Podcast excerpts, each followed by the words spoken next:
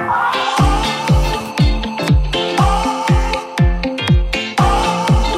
BFM Business, tout pour investir. Lorraine Goumeau. Bonjour à toutes et à tous. On s'occupe de vos finances personnelles pendant deux heures tous les jours sur BFM Business, à la radio, à la télé, sur le web. Bonjour à vous qui nous regardez d'un écran de portable ou d'un deuxième écran, peut-être au bureau. Et bonjour à vous toutes et tous qui nous écoutez en podcast à une autre heure du jour ou de la nuit. Gros programme ce matin. D'abord, on va parler de nous, Français, qui sommes sur le toit de l'Europe en termes d'épargne, de taux d'épargne. Oui, on épargne, mais est-ce qu'on épargne au bon endroit C'est Mounir Lagoun de Finari qui va répondre à cette question dans quelques minutes. À 10h30, Nicolas Dose va s'occuper de votre culture économique et puis nos deux traders depuis Euronext pour le match des traders décrypteront la séance du jour. Et c'est Aude Kersulek du côté d'Euronext qui va nous parler de nouveaux records du côté du CAC 40. Le Bitcoin se négocie au-dessus des 50 000 dollars. Peut-on encore y aller? Ce sera l'objet de l'édito crypto d'Amory Tonkedek qui vous donnera ses bons conseils et tout ce qu'il faut savoir de l'actu Web3 et crypto. Tiens, si vous achetez des cryptos de manière compulsive ou si vous jouez au poker, vous savez-vous que les banques peuvent vous refuser un crédit immobilier? On reparlera euh, de tout ça, même si vous êtes un client solvable, hein, c'est ça le sous-entendu. On parlera des réexamens des refus de crédit tout à l'heure dans la demi-heure IMO vers 11h15 avec Norbert Franchon du groupe Gambetta et la journaliste Catherine Boquet. On décryptera également le dernier bilan de la Fédération des promoteurs. Que signifie concrètement la contraction généralisée du marché du logement neuf? On fera le portrait de, ces patrons qui achètent des logements pour pouvoir recruter et on zoomera sur les conséquences de la crise immobilière sur l'économie et l'emploi. C'est le programme de notre demi-heure d'immobilier. Au programme, il y a vous aussi, chers auditeurs auditrices. Vous nous écrivez, vous participez à cette antenne, vous m'alpaguez directement sur LinkedIn en message privé Lorraine Goumeau, mais vous pouvez aussi nous joindre par email comme Patrick qui a plein de questions sur Nvidia. Nvidia qui continue à surperformer le marché et le consensus des analystes qui restent à l'achat sur ce titre. Alors faut-il acquérir le titre Nvidia à présent ou attendre la publication qui sera dans quelques jours, le, le 21 février? On parlera de cette haute valorisation de Nvidia et de bonne hygiène financière et on répondra surtout à Patrick qui nous suit et qu'on salue. Il est 10h06, on part du côté d'Euronext, rejoindre Aude Kersulek.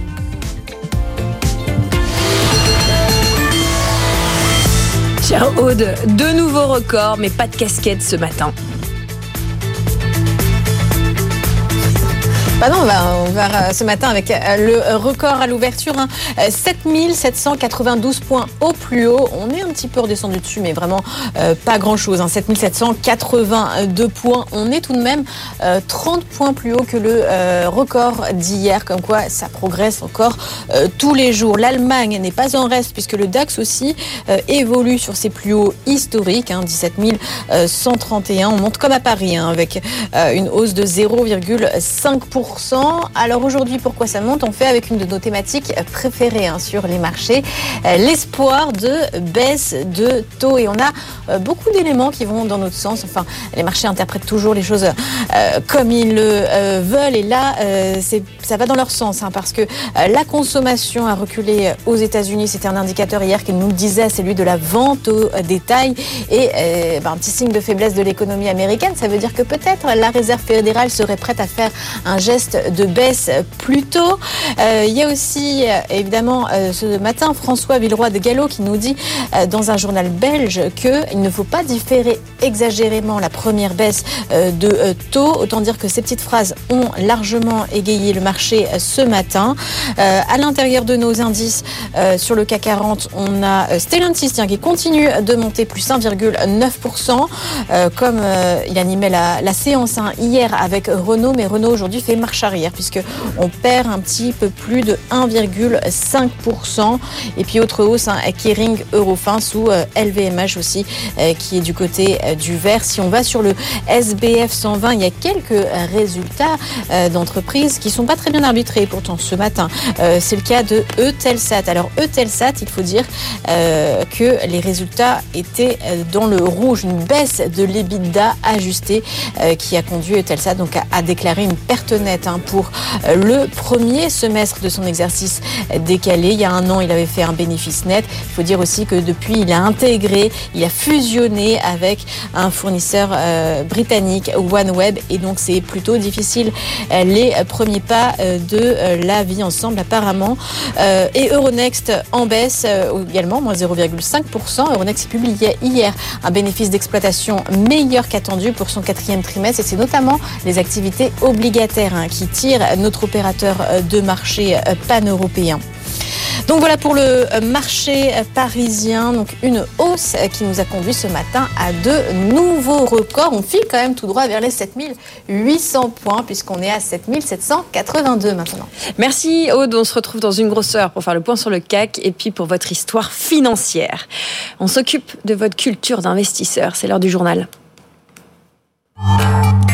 Tout pour investir, le journal de votre argent. Et notre rédacteur en chef ce matin, c'est Mounir Lagoun. Bonjour Mounir. Bonjour Lorraine. Cofondateur de Finari, avec nous pour un tour d'horizon des actualités euh, intéressantes en ce vendredi matin. on va commencer par un constat. Les Français, on le sait, on épargne, mais beaucoup, mais pas forcément au bon endroit. Comme d'habitude, on est champion d'Europe mais effectivement, on flèche l'épargne au mauvais endroit. En France, on a un taux d'épargne qui est aux alentours des 17% historiquement. Là, au, troisième trimestre 2023, on était à 17,2 contre 14,4 au niveau européen. Par exemple, nos amis italiens, eux, ils sont à moins de 5%. Donc on est clairement largement devant. Donc on épargne, ça c'est bien. Par contre, ce qui est moins bien, c'est qu'on épargne que à 7,7% sur de l'épargne financière. Et deux tiers de cette épargne financière, elle va sur des livrets, elle va sur des comptes courants. Il y a des gens qui considèrent le compte courant comme un support d'épargne et elle va vers du fonds euro. Donc qu'est-ce qu'a ce trio magique en commun? C'est que les rendements qu'ils payent sont inférieurs à l'inflation. Donc concrètement, vous perdez de l'argent à placer sur ces supports. Et cette tendance, elle n'est pas, pas en train de s'inverser, bien au contraire, puisque là, euh, sur ce troisième trimestre, ces derniers chiffres qui sont disponibles, les investissements en actions ont baissé. Et un autre chiffre qui est intéressant, c'est que l'investissement, la production de crédit s'est effondrée, puisqu'on on est face à une baisse de 93% il y a 1,2 milliard d'euros de crédits qui ont été accordés au troisième trimestre contre 16 milliards au premier. Donc on est vraiment sur une catastrophe. Donc imaginez un peu la correction qu'il faudrait sur le marché immobilier pour justifier d'acheter maintenant. Donc c'est vraiment intéressant. On épargne bien, on emprunte moins, mais par contre, on flèche l'épargne vers les mauvais supports.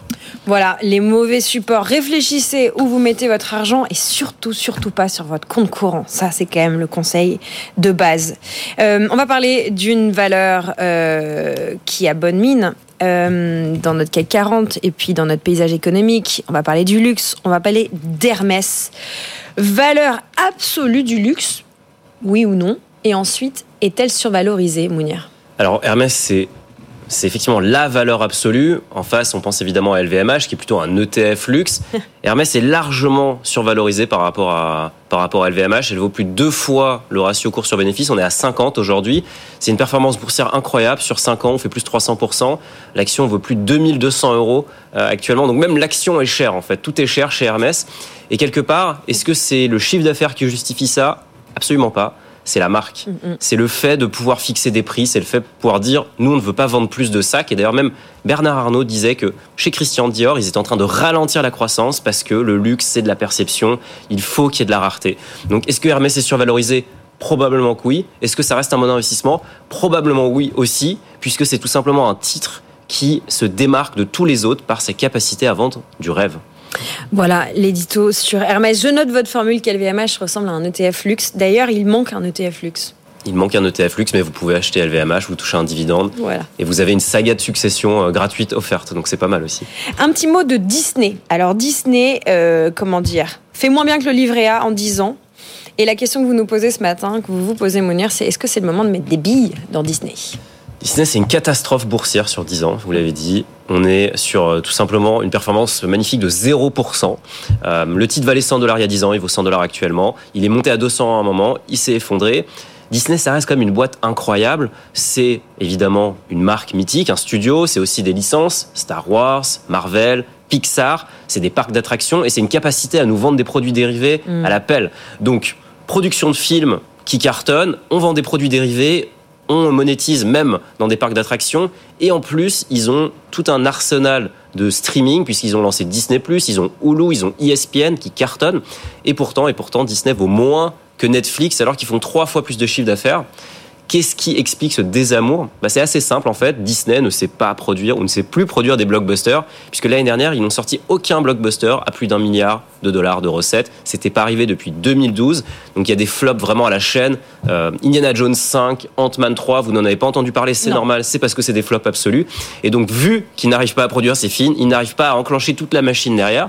Donc la bourse sanctionne sanctionne fortement ça. Par contre, c'est vrai que le potentiel est énorme. Rappelle que le titre fait trois fois plus de chiffre d'affaires, mais vaut 50 milliards, 40 milliards de moins que Netflix. Donc, il y a quand même un vrai potentiel.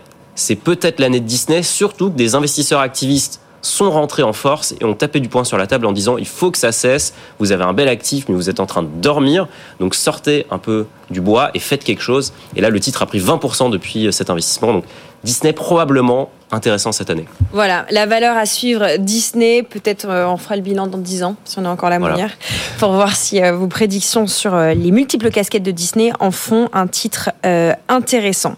Nous allons continuer à parler des actualités qui vous concernent en tant qu'investisseur particulier, qu'investisseur particulière, mais d'abord, on va aller passer une tête chez nos traders pour faire le point sur ce début de séance. Tout pour investir, le match des traders. Le match de nos traders, même le vendredi, ils ne sont pas au RTT. Jean-Louis Cussac est avec nous de chez Perceval Finance Conseil et Michel Delovel de chez MW Gestion. Bonjour à tous les deux. Bonjour. Bon, qu'allez-vous faire aujourd'hui? On est euh, le dernier jour ouvré d'une semaine de record au Japon, côté États-Unis, côté CAC 40. Quelle est euh, l'attitude euh, qu'il faut avoir sur les marchés aujourd'hui? Conseil de pro pour ceux qui nous écoutent. Michel, pour démarrer. Bah écoutez, oui, le marché a mis les, lunettes roses, même s'il y a une petite alerte en, début de semaine, mais, mais globalement, euh, voilà, la, tendance reste, reste très clairement haussière, avec quand même, je mettrai un petit bémol, parce que depuis, euh, depuis le début du, mois, on a ouvert quand même plusieurs gaps. On en a ouvert un premier euh, en, tout début de mois, et puis derrière, on en a ouvert un hier, un nouveau ce matin. Donc ça ressemble un petit peu quand même à, vous parliez hier dans, votre émission du, FOMO, la, peur de, manquer le, le mouvement. Et, ces gaps haussiers qui se succèdent, qui se succèdent comme ça euh, m'alertent un petit peu quand même sur le, bien fondé de, cette hausse et la solidité de cette, de cette hausse. Donc prudence malgré tout, il faut se laisser porter quand on est investi. De là à prendre de nouvelles positions sur les niveaux actuels, je, n'irai pas jusque-là. Hum, prudence, pas forcément y aller sur des nouvelles positions. Euh, Jean-Louis, qu'est-ce que vous répondez oui, non, mais c'est évident que psychologiquement, de toute façon, euh, c'est pas facile d'appuyer de, sur le bouton achat. Et, quand on achète des valeurs, là, je, je regardais Engie par exemple, qui a bien reculé ces derniers temps. Euh, j'y vais, j'y vais pas. Euh, euh, si elle recule comme ça, c'est qu'il y a peut-être des raisons. Il n'y a pas de signal pour l'instant, voilà.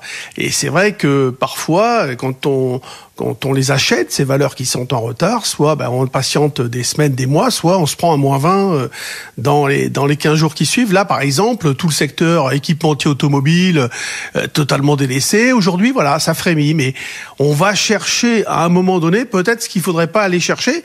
Euh, donc c'est et c'est vrai qu'on a un petit peu cette cette trouille de, de se dire bah j'achète des valeurs qui sont tout en bas, euh, mais il y a peut-être des, des, vraies raisons.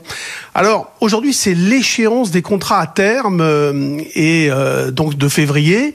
donc c'est une journée sur le plan technique importante. Maintenant, il y a moins d'enjeux qu'il y en avait à une certaine époque et les, les intérêts évidemment sont évidemment sur l'Eurostox 50. Mais bon, c'est le CAC 40. C'est donc l'échéance février. On passe sur Mars. On travaille sur Mars. Et il y a 23 euh, points, si vous voulez, de, de taux d'intérêt. Je crois pas qu'il y ait trop de dividendes là, mais bon, environ 23 points de, de taux d'intérêt euh, de, de plus donc par rapport au cash. Donc moi, j'achète toujours. Euh, euh, parfois, je me dis ah bon, bah je paye un peu trop. Et puis non, mais ça fonctionne. On n'achète pas toujours au plus bas, on n'achète pas toujours au meilleur moment, mais on finit toujours par voir plus haut. En tout cas, c'est ce qui se passe depuis des semaines, des mois. Et en tout cas, aujourd'hui, comme on a fait un nouveau plus haut, bah, même si on avait mal acheté, on a vu plus haut. Et c'est ça, de privilégier euh, un, un, côté comme ça euh, dynamique, un petit peu intraday, dans dans la tendance de fond. Et aujourd'hui, par exemple, je me suis dit, je vais acheter euh, au pire jusqu'à 7765 futur mars. Alors on est nettement au-dessus de ce niveau, on est à 804 là, mais voilà, je suis placé un peu avant, mais voilà, j'essaye d'acheter. Et quand je monte des positions plus long terme, là, en effet, c'est plus, j'achète des poutres. Alors, je construis des poutres synthétiques, par exemple, parce que c'est vrai qu'on se dit qu'à un moment donné, on va arriver au bout de quelque chose, mais voilà, ce bout n'arrive pas. Donc, on se protège sur le long terme, et puis à court terme, on travaille acheteur. Euh, les, euh, taux souverains se retendent, vous voyez, les marchés restent toujours euh, bien orientés. Les bons résultats des sociétés, les excellents résultats des entreprises euh, bah, dopent toujours les marchés et font contrebalance les effets un peu négatifs, normalement, des taux souverains qui restent tendus. Bon, voilà ce qu'on peut dire. Prudence, euh, on réfléchit. Euh, la journée et la semaine vont se finir. Qu'est-ce qu'on anticipe de la semaine prochaine Michel, qu'est-ce qu'on peut déjà dire aujourd'hui euh, de ce qui pourrait se profiler la semaine prochaine, de l'état d'esprit avec laquelle vous allez partir en week-end? L'état d'esprit, comme, comme le disait Jean-Louis, les, résultats des entreprises, effectivement, sont, sont très bons et soutiennent, soutiennent la tendance.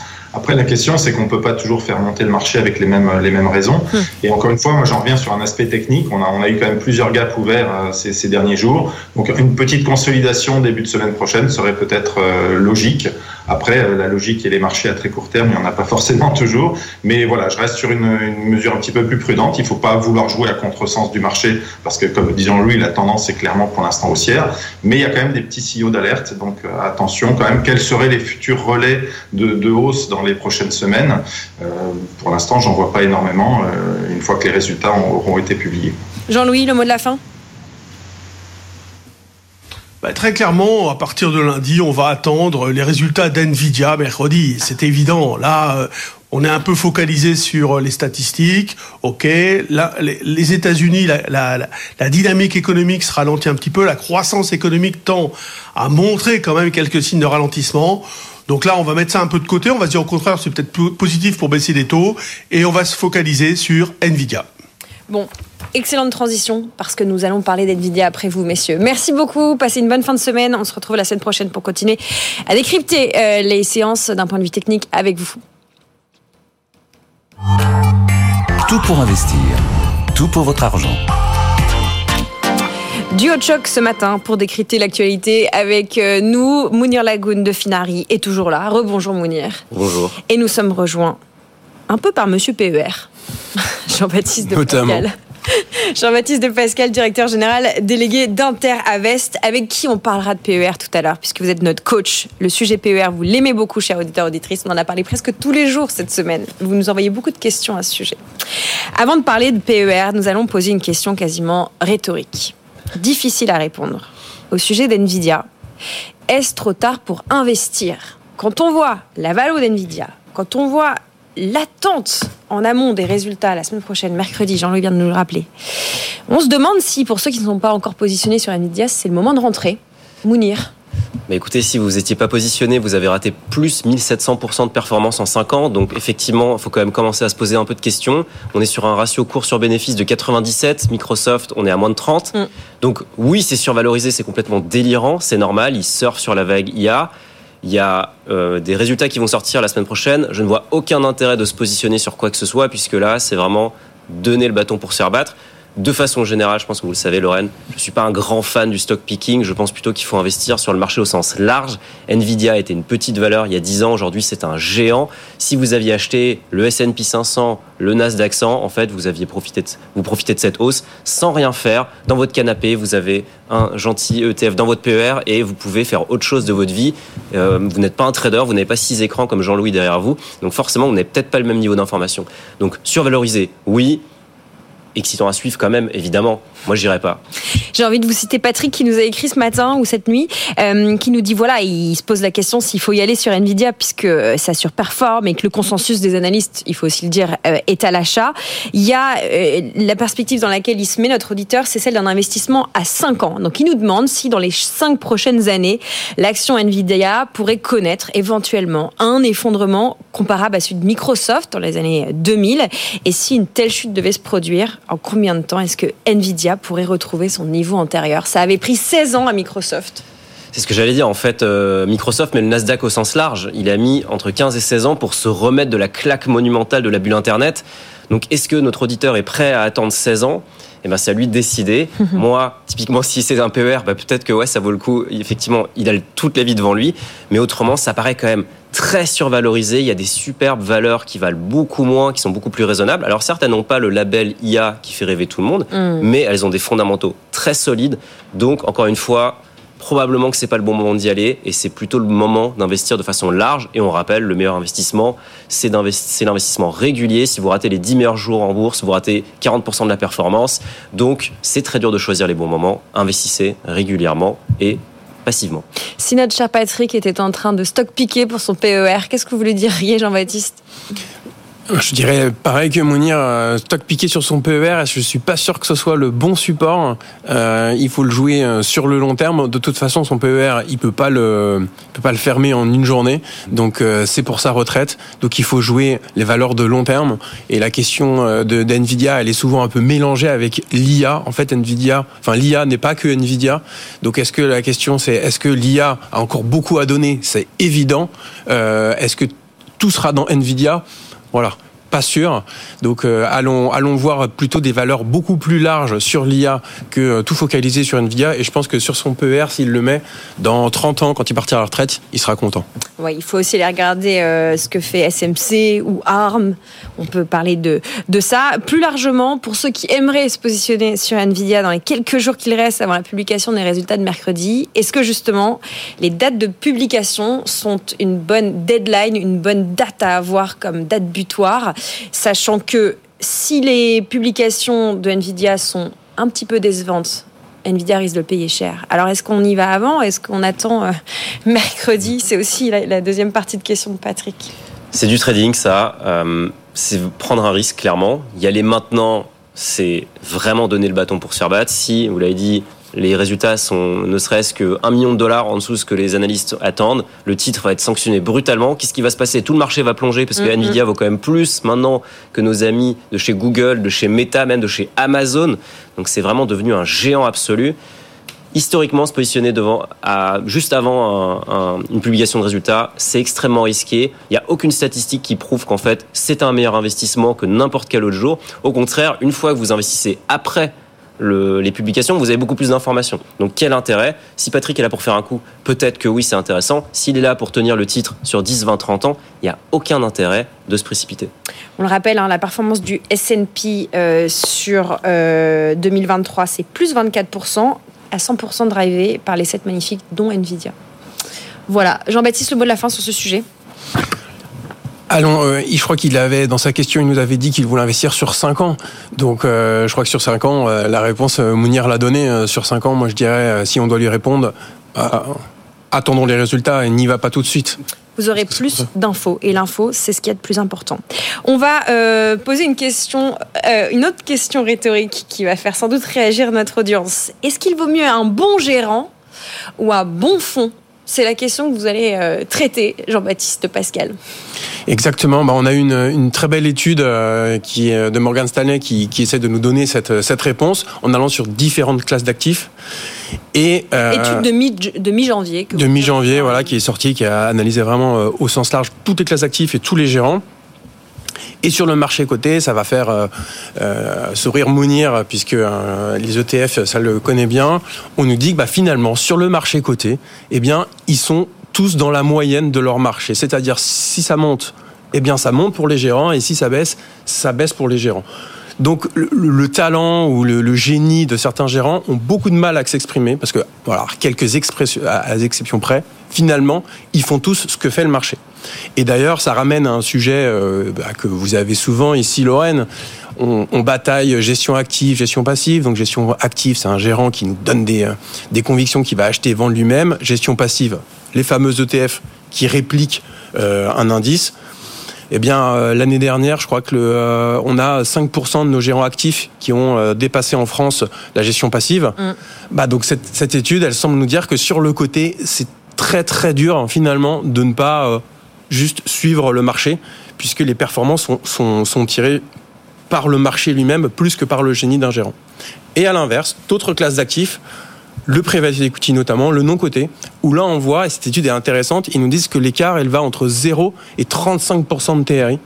Donc là, à l'inverse, le gérant, c'est a priori lui qui va gérer la performance. Et ce qui est intéressant, c'est qu'ils nous disent le gérant et pas forcément la société de gestion. Hmm. Donc on a tout intérêt à suivre les hommes, puisque finalement, plus que le nom de la boutique, ça va être l'homme, sa capacité, lui, cette fois à exprimer son talent, à choisir les bonnes boîtes. Donc sur le non-côté, la réponse est un peu différente. Qui génère la performance bah, Cette fois-ci, je crois que redonnons leur place euh, à leurs gérants en les suivant, en regardant ce qu'ils font, les bons choix. Eh bien, il y a des gros écarts de performance qui vont être euh, dans certains plutôt positifs et dans d'autres, bah, les moins bons gérants seront moins récompensés en termes de perf. le top des gérants et des gérantes. Alors on ne bataille pas entre gestion passive et active dans ce plateau. On discute, on débat, parce que vous savez, débattre au sens propre, c'est discuter pour ne pas se battre. Hein, Mourir Effectivement, après, comme l'a dit Jean- Jean-Baptiste, les statistiques sont quand même terribles pour nos gérants actifs. Comment un gérant actif peut encore se regarder dans une glace aujourd'hui quand 95% d'entre eux n'arrivent pas à battre le marché année après année après année sur des périodes longues, c'est encore pire. Donc c'est vraiment un métier où on est perdant, on est donné perdant.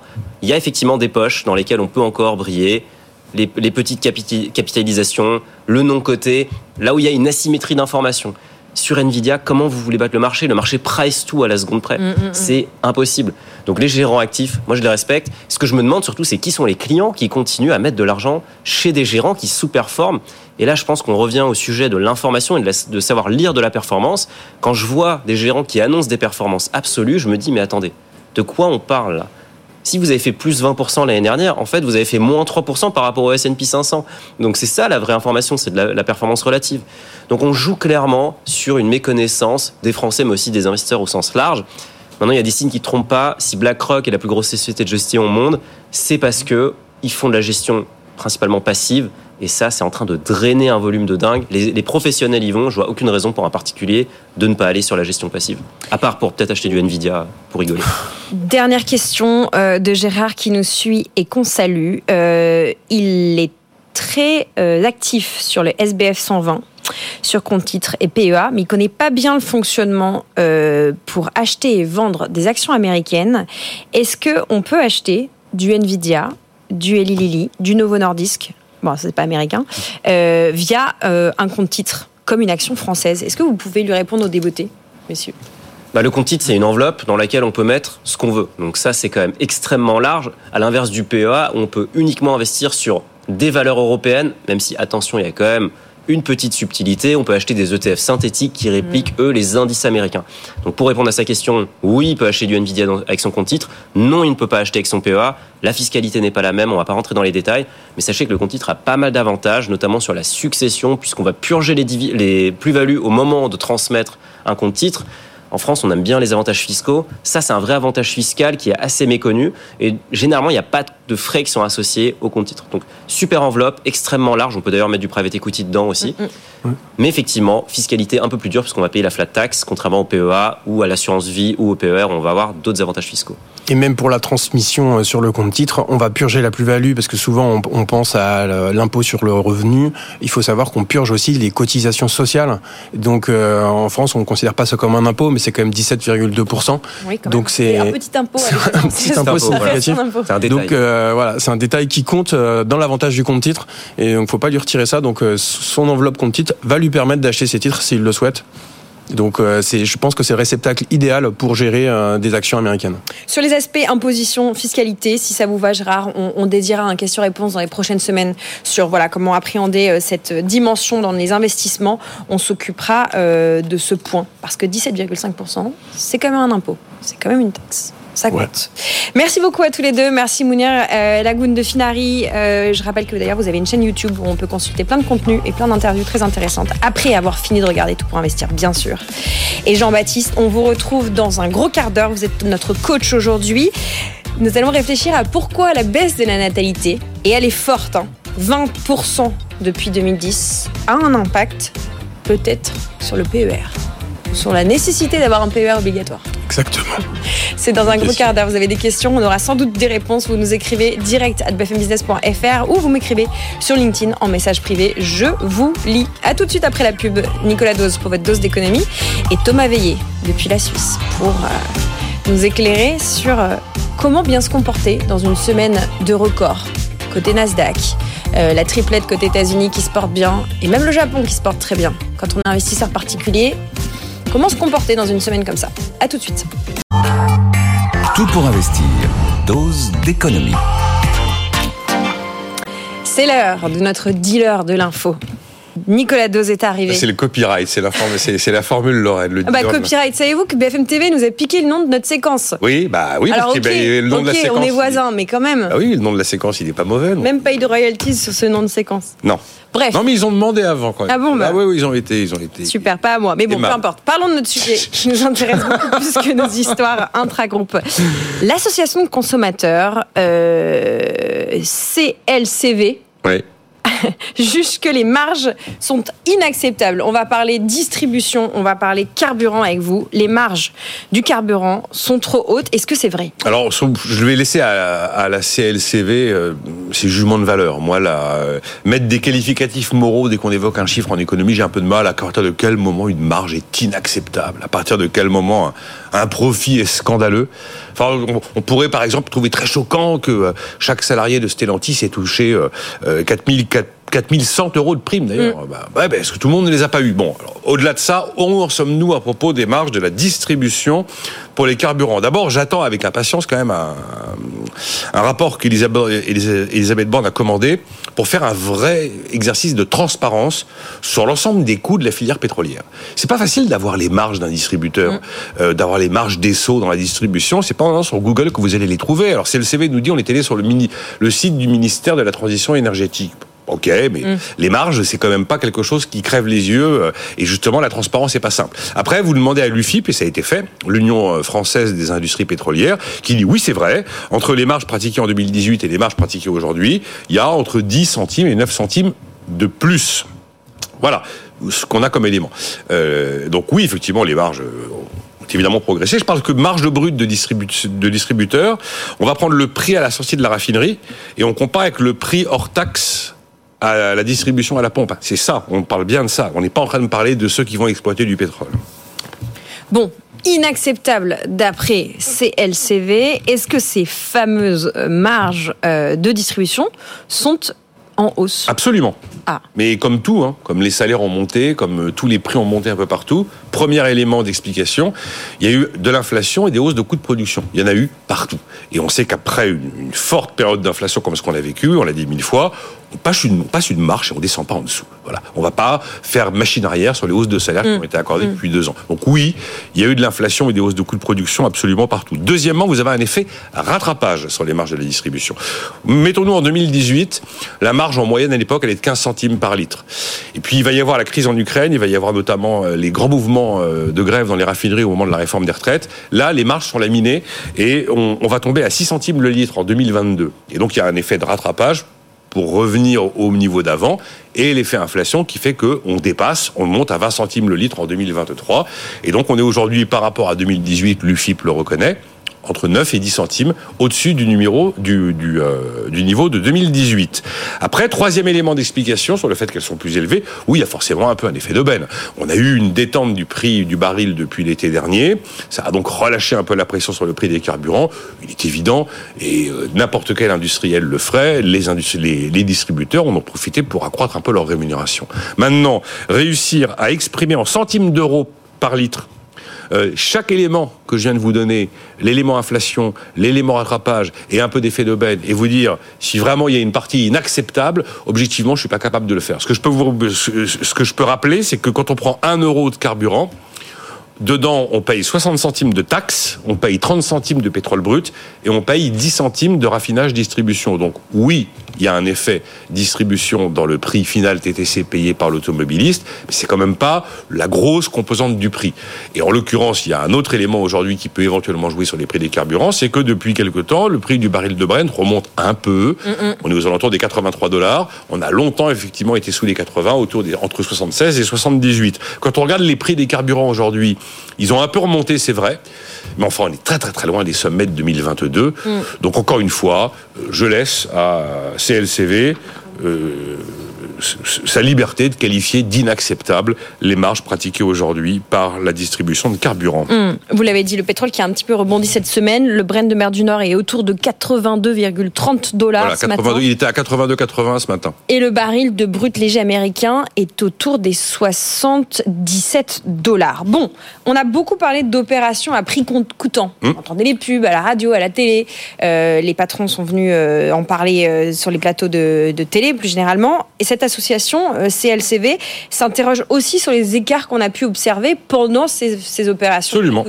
Ils ont, c'est le deuxième élément euh, qu'ils ont sorti. Ils parlent de disparité de prix observée à l'automne, au moment où il y avait la grande vague d'opérations de carburant à prix coûtant. Et alors, CLCV donne des bons points et des mauvais points. Donc, bon point à la grande distribution, bon point au réseau des stations ESSO, les ESSO Express, et bon point au réseau des stations Total dit low cost, les stations Total Access. Et deux mauvais points. Mauvais point au reste du réseau des stations Total Energy. Et mauvais point au réseau, au réseau Avia. Alors écoutez, là encore, euh, la CLCV est libre de- d'accorder des bons et des mauvais points. Je rappelle juste que les opérations à prix coûtant n'ont jamais été une obligation. Il y a une liberté totale de l'ensemble des distributeurs à pratiquer ou pas des opérations à prix coûtant. Et puis objectivement, et Dieu sait si on manque pas d'outils numériques pour faire de la comparaison, si certains ont euh, volontairement été plus chers que d'autres pendant ces opérations à prix coûtant, eh bien je pense que le consommateur a parfaitement su faire le choix et faire le tri entre ceux qui étaient les moins chers et ceux qui étaient les plus chers. Voilà ce que je peux vous dire par rapport à... Comme je disais ce matin, c'est LCV à sa liberté de parole et moi aussi. Voilà, le point sur les marges. Des marges, c'est bien pour une entreprise d'avoir des marges. Euh, la taille de ces marges est-elle euh, trop importante ou pas? C'est c'est moral, mais aujourd'hui on a Non, non, mais- avec vous. Bon, y mettre avait de- dedans. on, peut mettre de la morale dans l'économie, considérer que est-ce que c'est complètement scandaleux les résultats de Stellantis qui sont époustouflants en 2023 et voilà, et on a eu ce débat. D'ailleurs, vous avez vu que le, le débat qui consiste généralement à dénoncer les risques d'entreprises du, CAC- du- du CAC 40 dans les médias, beaucoup plus que dans l'opinion. D'ailleurs, c'est vraiment un marronnier de journalistes. Il n'a pas vraiment pris cette année ce débat. Il n'a pas vraiment pris parce que les entreprises ont été habiles. Une entreprise du CAC 40, c'est une entreprise d'un monde à part. Eh ben, elles ont aussi publié l'intégralité de ce qui était partagé en termes de valeur avec les salariés, l'intégralité de ce que touchaient les salariés actionnaires. Quand on apprend, si vous voulez, qu'il y a 80% des salariés français de Total sur les 35 000 qui sont actionnaires de Total et qui ont touché plusieurs milliers d'euros de dividendes, tout d'un coup, ça démine un petit peu euh, ce, réflexe, encore une fois, très, journa- très jo- journalistique, qui consiste à pointer du doigt les riches entreprises françaises. Voilà ce qu'on pouvait dire. Après, scandaleux, exorbitant, euh, inacceptable, chacun met les qualificatifs qu'il veut. Moi, j'ai pas trop l'habitude de mettre des qualificatifs dans ce genre de situation. Bah, on peut se réjouir pour le pouvoir d'achat de ces salariés et de ces entreprises. Oui. Voilà. Regardez les primes d'intéressement et de participation qui ont été versées par toutes ces boîtes là qui donnent de- des résultats époustouflants. Objectivement, il y a des choses qui fonctionnent. Et Emmanuel Le Chypre en parlait ce matin. Euh, Aujourd'hui, c'est le bonheur d'être un salarié du CAC 40. Vraiment. Le bonheur d'être salarié du CAC 40. Il faudrait qu'on fasse une émission aussi là-dessus. Merci Nicolas. Bon week-end. Vous avez le droit de partir. Revenez lundi. Ah ben, je m'en vais alors. On va euh, rejoindre Thomas Veillé pour la suite de cette émission. Nous allons faire le point sur ce CAC 40 qui a bien flambé euh, cette semaine, mais pas que le CAC 40. Il y a eu euh, le Nikkei aussi qui était tout feu tout flamme et les côté États-Unis, S&P, Dow Jones et Nasdaq aussi très en forme. Qu'est-ce que il faut faire et ne pas faire quand on est investisseur particulier dans des semaines d'ébullition comme ça Réponse dans quelques secondes. Tout pour investir, les marchés et vous. Les marchés et vous et Thomas Veillé. Bonjour Thomas. Bonjour la reine. Notre chroniqueur, rédacteur, auteur, youtubeur qu'on peut lire, consulter sur investir.ch. Comment vous restez calme, vous, cette semaine, entre le CAC 40 qui flambe, euh, la triplette aux États-Unis qui tape des sommets, et puis bon, moi j'aime bien parler de l'Asie, quand le Nikkei va aussi bien, après 35 ans de morosité? Bah, la première chose, c'est que je me suis rendu compte que j'étais là quand le Nikkei a atteint des plus hauts historiques la dernière fois. Euh, donc, euh, ça rajeunit pas, la première chose. Euh, mais la deuxième chose, effectivement, c'est qu'on est en plein, en plein délire euh, complètement où euh, les marchés sont en train de littéralement exploser dans tous les sens. À tort ou à raison, je ne sais pas. On a eu un grand débat récemment avec des collègues où on parlait du principe de est-ce que finalement les marchés représentent l'économie réelle? On peut se poser des questions, mais c'est vrai que ça fait très peur et pour là aussi pour les anciens dont je fais partie, ça rappelle quand même certaines périodes d'euphorie qu'on a vécues euh, en l'an 2000 entre autres. Et aujourd'hui, c'est vrai que quand on voit des performances hallucinantes aux États-Unis, euh, par exemple sur des exemples comme euh, des boîtes d'intelligence artificielle, on a vu Nvidia, mais il y a d'autres sociétés comme Supermicro par exemple, mm. ou encore SoundHound hier soir aux États-Unis, on voit qu'on a un emballement général sur à peu près tout et un peu partout, et ça fait quand même un tout petit peu peur. Et il y a des craintes par rapport à, tout ça. Euh, après le reste, c'est vrai qu'il y a une, une, facilité absolument déconcertante à interpréter les nouvelles comme ça nous arrange, et, euh, et ça c'est quand même assez magnifique.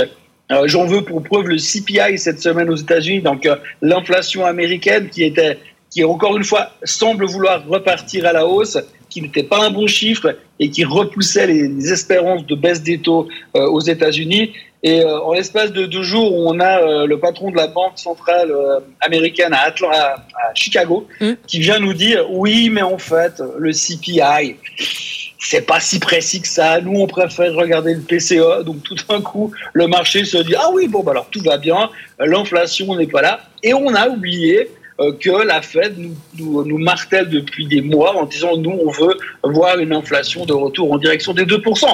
Donc on s'arrange bien de ce qui est en train de se passer et par moments ça fait très peur. Bon, si euh, même vous, vous êtes perplexe, euh, comment on fait nous en fait Vous voyez? Bah, la, grande, la grande question qu'il faut se poser aujourd'hui, c'est euh, tout le monde se dit oui, les marchés explosent. Ce qui est intéressant, ce qui serait intéressant de voir, c'est quelle est la performance réelle d'un investisseur aujourd'hui. Parce que si on est euh, un investisseur euh, normal, on va dire, on a un portefeuille qui est équipondéré, où dedans vous avez de l'obligataire, vous avez des actions de value et vous avez des actions de croissance. Le nombre de personnes qui ont 80% de Nvidia dans leur dossier, je pense pas qu'ils sont légion.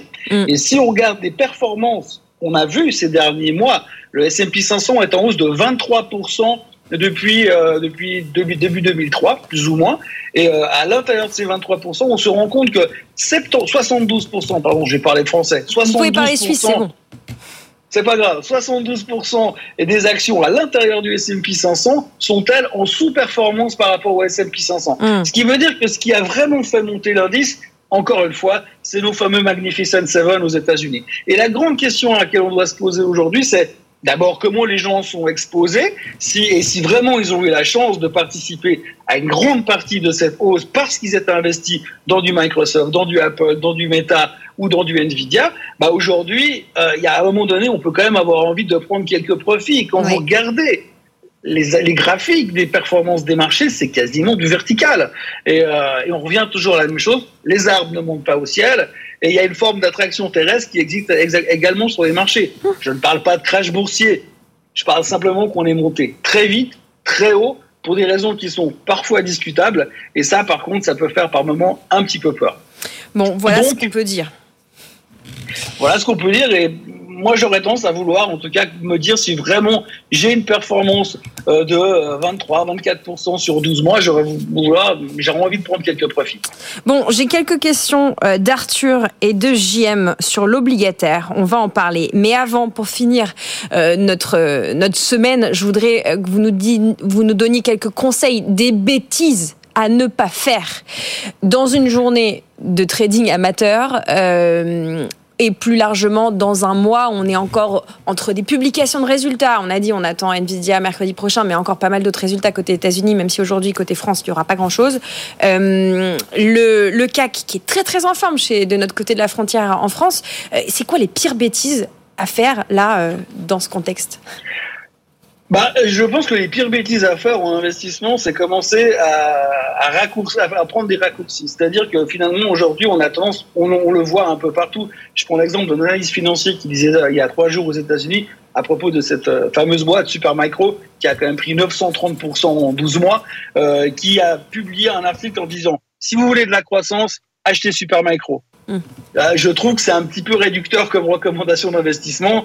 Euh, et ça, il faut faire attention de ne pas plonger justement euh, dans des, dans des lieux communs et dans des chemins un peu faciles. Mm. On l'avait déjà vécu dans les récentes bulles où quand on vous raconte des argumentaires qui tiennent en deux lignes, pourquoi est-ce qu'il faut acheter maintenant, après quasiment 100%, 200, 300% de hausse sur certains titres. Et ça, il faut se méfier.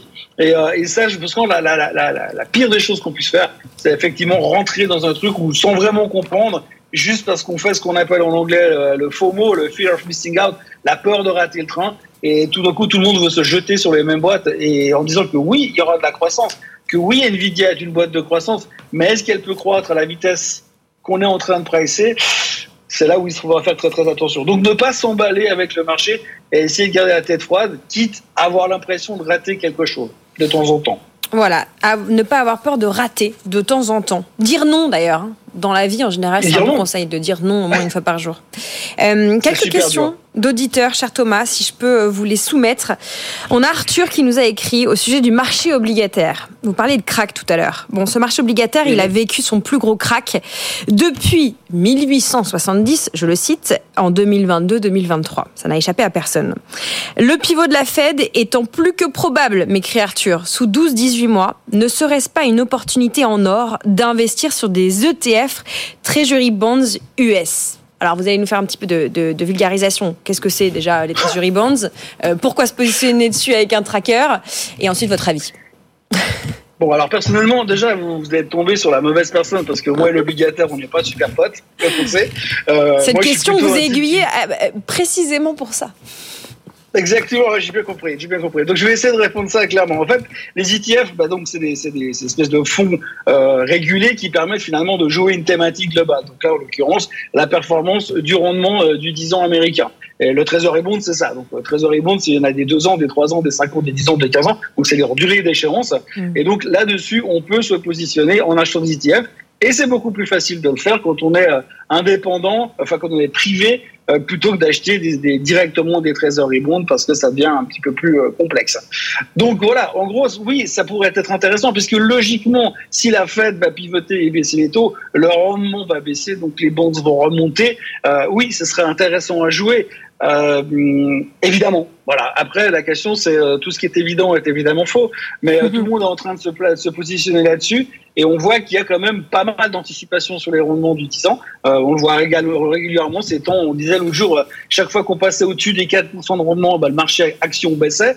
Et là, depuis quelques temps, on n'arrête pas de monter au-dessus des 4% et le marché action continue à monter. Donc, on est dans un marché qui est complètement étrange et dans une situation qu'on a rarement vécue dans le passé. Et c'est difficile d'avoir vraiment des références très claires sur euh, comment est-ce qu'on peut se positionner. Alors oui, bien sûr que la logique et la rationalité de cette question est parfaitement correcte. Donc oui, on pourrait commencer à se positionner comme ça. Mais comme toute position qui est évidente et logique, il faut le faire avec euh, prudence et parcimonie. Hum, Voilà ce qu'on pouvait dire pour répondre à, à Arthur. Merci beaucoup euh, Thomas. Une autre question un peu plus éducatrice, si je peux dire, euh, de JM qui m'a écrit aussi pareil sur les obligations. Alors lui, il veut qu'on se concentre sur les obligations high, euh. Hum, Je pense qu'il y a High typo. High yield, Oh, ouais. non. Quand, il nous non, demande quand ouais. acheter euh, ces obligations high yield. Euh, Est-ce que il faut suivre les tendances des taux souverains? Est-ce qu'il y a d'autres choses qui viennent nous influencer sur ce high yield Euh, Qu'est-ce que vous pouvez euh, nous dire? Un peu de culture financière. Le high yield, c'est le truc, euh, le, le dernier truc qu'on vient acheter quand on fait de l'obligataire quasiment, puisque ça veut dire que si les rendements sont élevés, c'est que vous achetez des, des obligations qui sont entre guillemets dangereuses sur des boîtes qui sont dangereuses et souvent euh, à l'étranger dans des pays plus émergents que les pays classiques on va dire. Donc du coup forcément vous rentrez dans un domaine qui est un peu plus délicat. Alors quand est-ce qu'il faut les acheter? Quand vous avez un appétit au risque plus grand sur le marché obligataire et quand le marché obligataire classique il a déjà entre guillemets sorti tout son jus. Mais après, franchement, faire de l'investissement sur les obligations à yield, euh, c'est un métier. C'est pas un truc qu'on fait comme ça dans un coin. Euh, c'est un métier parce que souvent, quand vous regardez les obligations, et je parle uniquement des noms Mm, mm, indépendants, vous avez souvent des noms, vous savez même pas ce que c'est. Donc prêter de l'argent à une boîte qui est basée, je sais pas moi, sans aucune euh, préférence, mais au Chili et vous savez même pas ce qu'ils font, ça demande un tout petit peu de- d'expérience et de- d'analyse en amont.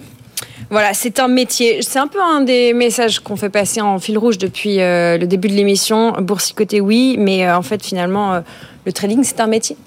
Et donc, il faut faire ses devoirs. Et il faut euh, travailler. Merci beaucoup pour vos réponses, cher Thomas. On vous retrouve dans une dizaine Avec de plaisir. jours. Vous serez notre coach euh, dans une dizaine de jours depuis la Suisse. On vous salue et on salue également nos auditeurs à qui on espère répondre au fil de l'eau euh, aux messages que vous nous adressez à l'adresse directe à bfmbusiness.fr ou directement sur LinkedIn. Vous voyez, je vous lis, même avec les fautes de frappe. On arrive à vous déchiffrer. à bientôt Thomas. Vous restez avec nous. On s'occupe de vous coacher ce matin sur le PER et sur le taux de natalité. Oui, ça vous concerne. À tout de suite. Tout pour investir, le coach. Jean-Baptiste de Pascal, directeur général délégué d'Interavest, est avec nous. Jean-Baptiste, notre monsieur PER, comme j'aime l'appeler. Vous avez quelques minutes pour nous expliquer le lien entre la baisse de natalité et l'idée suivante. Il faudrait que le PER devienne obligatoire. Bah oui Lorraine, parce qu'on a eu une belle étude qui est sortie il n'y a pas très longtemps qui nous a alerté sur la baisse de la natalité en France, puisqu'on perd, euh, on perd cette année un peu plus de 6%. Donc ça baisse et ça continue de baisser parce que d'ailleurs je crois que depuis 2010 c'est 20% de baisse de la natalité. Donc la natalité, baisse, mais grand absent en retour, personne ne nous parle de l'impact sur les retraites. Hum. Et, et on, on rappelle quand même notre système par répartition en France. Qu'est-ce que c'est que le système par répartition du régime de retraite rappelez-nous.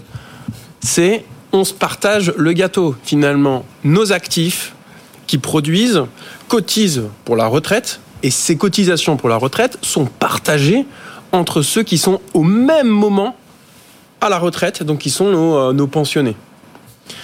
Donc finalement, plus on a d'actifs, plus les retraites peuvent être euh, importantes, mais à l'inverse, moins on a d'actifs, moins les retraites, moins le montant qu'on peut partager est important.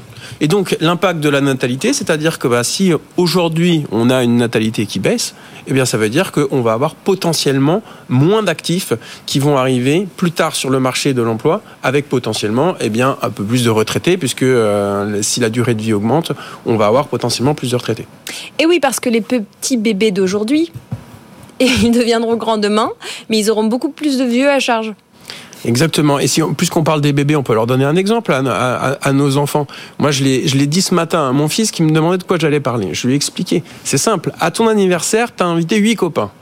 On a acheté un gâteau pour 8. C'est super. En fait, là, finalement, si à son anniversaire, le gâteau pour 8, c'est un gâteau pour 4 et qu'ils sont 16, bah, ils en auront beaucoup moins. Et bien, notre régime de retraite par répartition, c'est ça, la baisse de la natalité. Ça veut dire qu'on aura beaucoup moins à se partager. Et, c'est important parce qu'on en a beaucoup parlé de la, de la réforme des retraites quand elle a été votée il y a quelque temps. Elle a été, elle a été votée avec un élément clé, c'est une fécondi- fécondité stable, donc une natalité qui est la même pour qu'on ait toujours autant d'actifs qui rentrent. Donc là, une baisse de natalité, ça veut dire qu'on est d'accord tous aujourd'hui de dire que notre réforme des retraites n'est pas suffisante. On sait déjà qu'elle n'est pas bonne. Et c'est pour ça que le sujet, où on se dit mais alors qu'est-ce qu'on fait? C'est d'expliquer on va attendre, parce que notre régime par retraite, il va tenir. On va pas donner zéro à la retraite, mais on va donner beaucoup moins. Et moi, j'ai- j'aime bien le, le terme, puisqu'on on l'utilise pour les actifs, on dit on smicardise la France. Mais là, ce qu'on va faire avec notre régime par répartition, c'est qu'on va smicardiser nos retraités. C'est sûr. En fait, on n'a pas le choix, puisqu'on va donner une retraite minimum à tout le monde, puisque le gâteau va être beaucoup plus petit, avec un nombre de pensionnés beaucoup plus gros. Euh, le chiffre qui est intéressant, c'est de se dire qu'aujourd'hui, on a à peu près 1,2 euh, actifs par euh, personne à la retraite. Là, si on suit la courbe, en 2070, on, est à, on va être à 1,7. Donc, on c'est-à-dire qu'on aura moins d'actifs pour payer plus de retraités. Donc, vrai sujet, c'est-à-dire que bah, on aura tous, euh, vous Lorraine et moi, bah, une retraite qui sera moins importante parce qu'il y aura moins d'argent qui sera distribué. Donc, on se pose la question qu'est-ce qu'on fait en face de ça? C'est la loi Pacte, c'est le PER, c'est la retraite par capitalisation. Euh, Est-ce que euh, derrière, il ne faut pas mettre en place un système, donc le PER, où je vais épargner pour ma retraite? Bon, on pourrait débattre sur est-ce que euh, le PER est le meilleur moyen d'épargner à sa retraite. En tout cas, actuellement, c'est un des seuls moyens euh, étiquetés tel quel. On a plein de questions sur le PER. Je ne vais pas avoir le temps de vous les poser, mon cher Jean-Baptiste. Néanmoins, je partage la réflexion de Vincent qui nous a écrit, euh, qui dit qu'on recommande souvent d'investir dans des contrats en PER pour préparer sa retraite. C'est vrai parce que je pense qu'on est conscient de ce que vous venez de dire, euh, Jean-Baptiste, sur le fait que quand il y aura 1,7 euh, actifs pour un pensionné, eh ben, quand même falloir trouver des solutions. Il nous écrit la sortie en rente est décevante, moins de 4% à 65 ans. Alors il parle de son cas. Alors sauf à vivre au-delà de 90 ans, le rendement est nul et ou négatif. Pourquoi des taux de rente si bas? Bah, Parce que la rente, elle est calculée euh, par euh, celui qui la distribue, cette rente, et en fonction de l'espérance de vie. Donc effectivement, euh, pour, notre, euh, pour notre auditeur, s'il part à 65 ans, son espérance de vie, notamment si c'est quelqu'un qui a euh, abondé un PER, donc qui avait les moyens de le faire, donc qui probablement se soigne, et donc probablement a une espérance de vie assez longue, eh bien, pour celui qui va lui verser cette rente, eh bien, il va estimer qu'il va mourir à un âge un peu plus vieux et donc eh bien on va diviser par avec l'espérance de vie et effectivement ça peut être assez décevant. À l'inverse, plus il va activer cette rente tard, plus le montant sera important parce que du coup son espérance de vie sera plus courte. Et sachant que l'organisme qui va lui délivrer cette rente, il va devoir aussi se rémunérer, donc potentiellement effectivement ça peut être décevant. Et, et sur le PER, c'est c'est un des intérêts qui a été ajouté par la loi PAC, c'est qu'on nous donne la possibilité de sortir en capital. C'est-à-dire que on dit à cet auditeur, tu peux le piloter finalement. Tu peux dire maintenant, j'active ma rente, mais peut-être que 4% par an, effectivement, c'est décevant. Maintenant, à l'inverse, je peux décider de continuer à le faire fructifier, de continuer à l'investir et d'en sortir le montant que j'ai besoin tous les ans, parce que tous les ans, j'ai pas forcément besoin du même montant. Et s'il a envie que le montant soit plus important, eh bien, la réponse, elle est de commencer des versements sur son PER le plus tôt possible pour que son capital progresse. Je donne toujours cet exemple-là. Mais si on verse aujourd'hui, admettons qu'on ait 35 ans, qu'on verse pendant 30 ans, parce qu'on va partir à la retraite à 65 ans, eh bien, en mettant 300 euros par mois pendant ces 30 ans, c'est 300 000 euros à la retraite.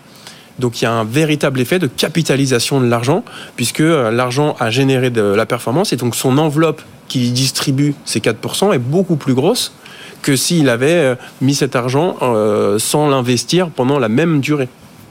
Voilà ce qu'on pouvait répondre à Vincent. Nous avons plusieurs questions, notamment les frais, comme dirait Christian Fontaine du revenu.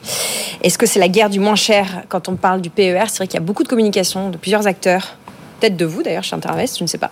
Je ne vous accuse pas. sur, les frais. On fera une autre émission sur les frais, les frais du PER, euh, si vous voulez bien, parce que c'est vrai que parfois, quand c'est la guerre euh, du moins cher, on se demande ce qu'il faut prendre. Est-ce qu'il faut arbitrer sur le moins cher tout de suite? On aurait besoin d'une autre émission, mais comme on est en retard, Jean-Baptiste, je vous coupe la chic. Dommage. Merci beaucoup, Jean-Baptiste de Pascal, directeur général délégué d'Interavest, d'avoir été avec nous avec cette liberté de parole et ce sujet de la baisse de natalité. Vous voyez comment l'économie et nos retraites sont strictement corrélées.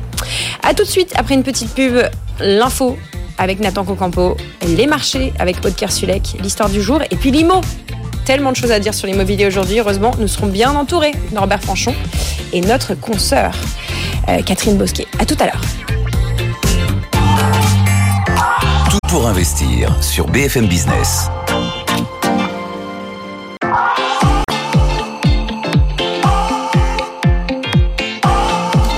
BFM Business, tout pour investir. Lorraine Goumeau. Vous êtes au cœur de l'émission qui s'occupe de vos finances personnelles, qui parle d'argent sans tabou, mais surtout de manière pragmatique. On est en direct tous les jours, à la radio, à la télé, sur le web. Bonjour à vous qui nous écoutez en podcast ailleurs, euh, en dehors de France.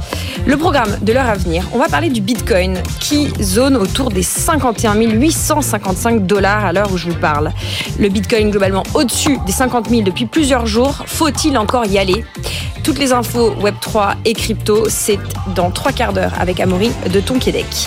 Tiens, si vous achetez des cryptos de manière plus ou moins compulsive, ou si vous jouez régulièrement au poker, vous savez sans doute que les banques peuvent vous refuser votre crédit immobilier, même si vous êtes par ailleurs tout à fait solvable.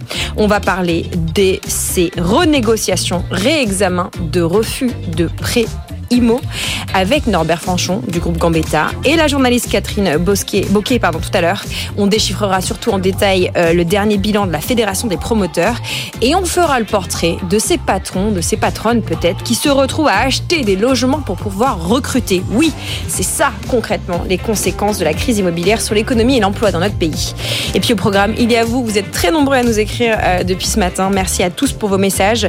On continue à traiter au fil de l'eau ce qu'on peut traiter évidemment vous continuez à m'écrire sur LinkedIn en message privé ou à l'adresse directe at bfmbusiness.fr. Comme Thomas, qui, question IMO, possède du cash, n'a actuellement aucun emprunt et est hébergé à titre gratuit. Il souhaiterait faire un investissement immobilier et acheter sa résidence principale. Y a-t-il un ordre à privilégier? Thomas, on va essayer de vous répondre tout à l'heure. C'est l'heure de faire le point sur l'information économique avec Nathan Kokampo. BFM Business, l'info éco. Beaucoup de résultats ce matin, à commencer par EDF qui retrouve des couleurs et dégage 10 milliards d'euros de bénéfices l'année dernière et ce grâce à la hausse des prix de vente de l'électricité et au redressement de la production des centrales nucléaires. La dette du groupe est réduite de 10 milliards d'euros. En revanche, le projet d'Inkley Point pèse lourd dans les comptes. Il est déprécié de 12,9 milliards d'euros après les retards et les coûts supplémentaires annoncés. EDF est en discussion avec Londres sur le financement à long terme du projet. Groupe qui indique qu'Inkley Point reste tout de même rentable. EDF qui confirme aussi vouloir charger le combustible de l'EPR de Flamanville avant la fin du trimestre.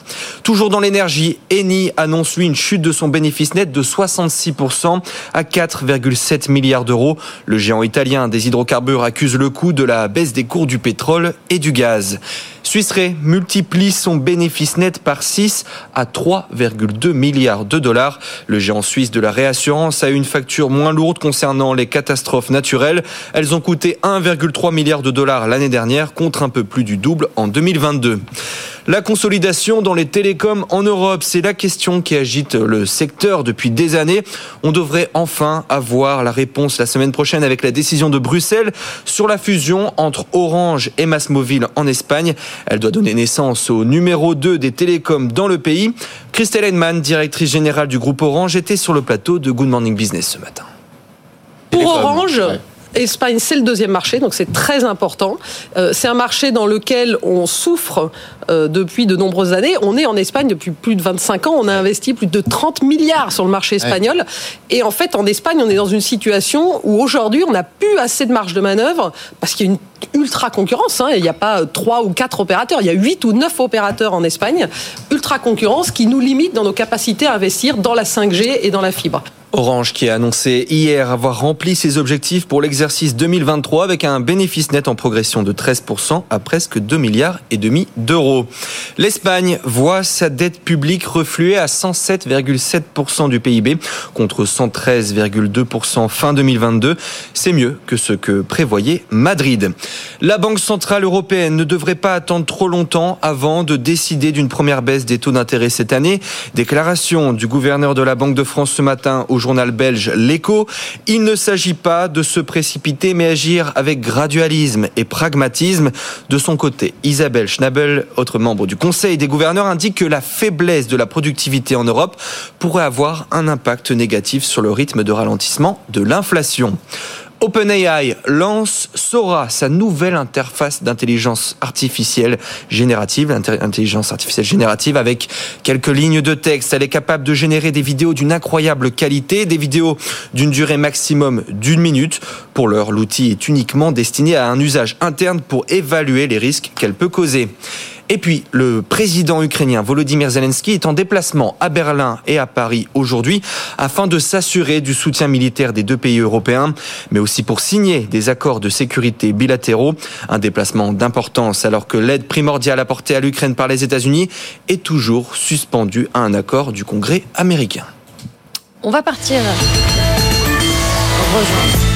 Aude du côté d'Euronext. Merci beaucoup euh, Nathan pour ce point info.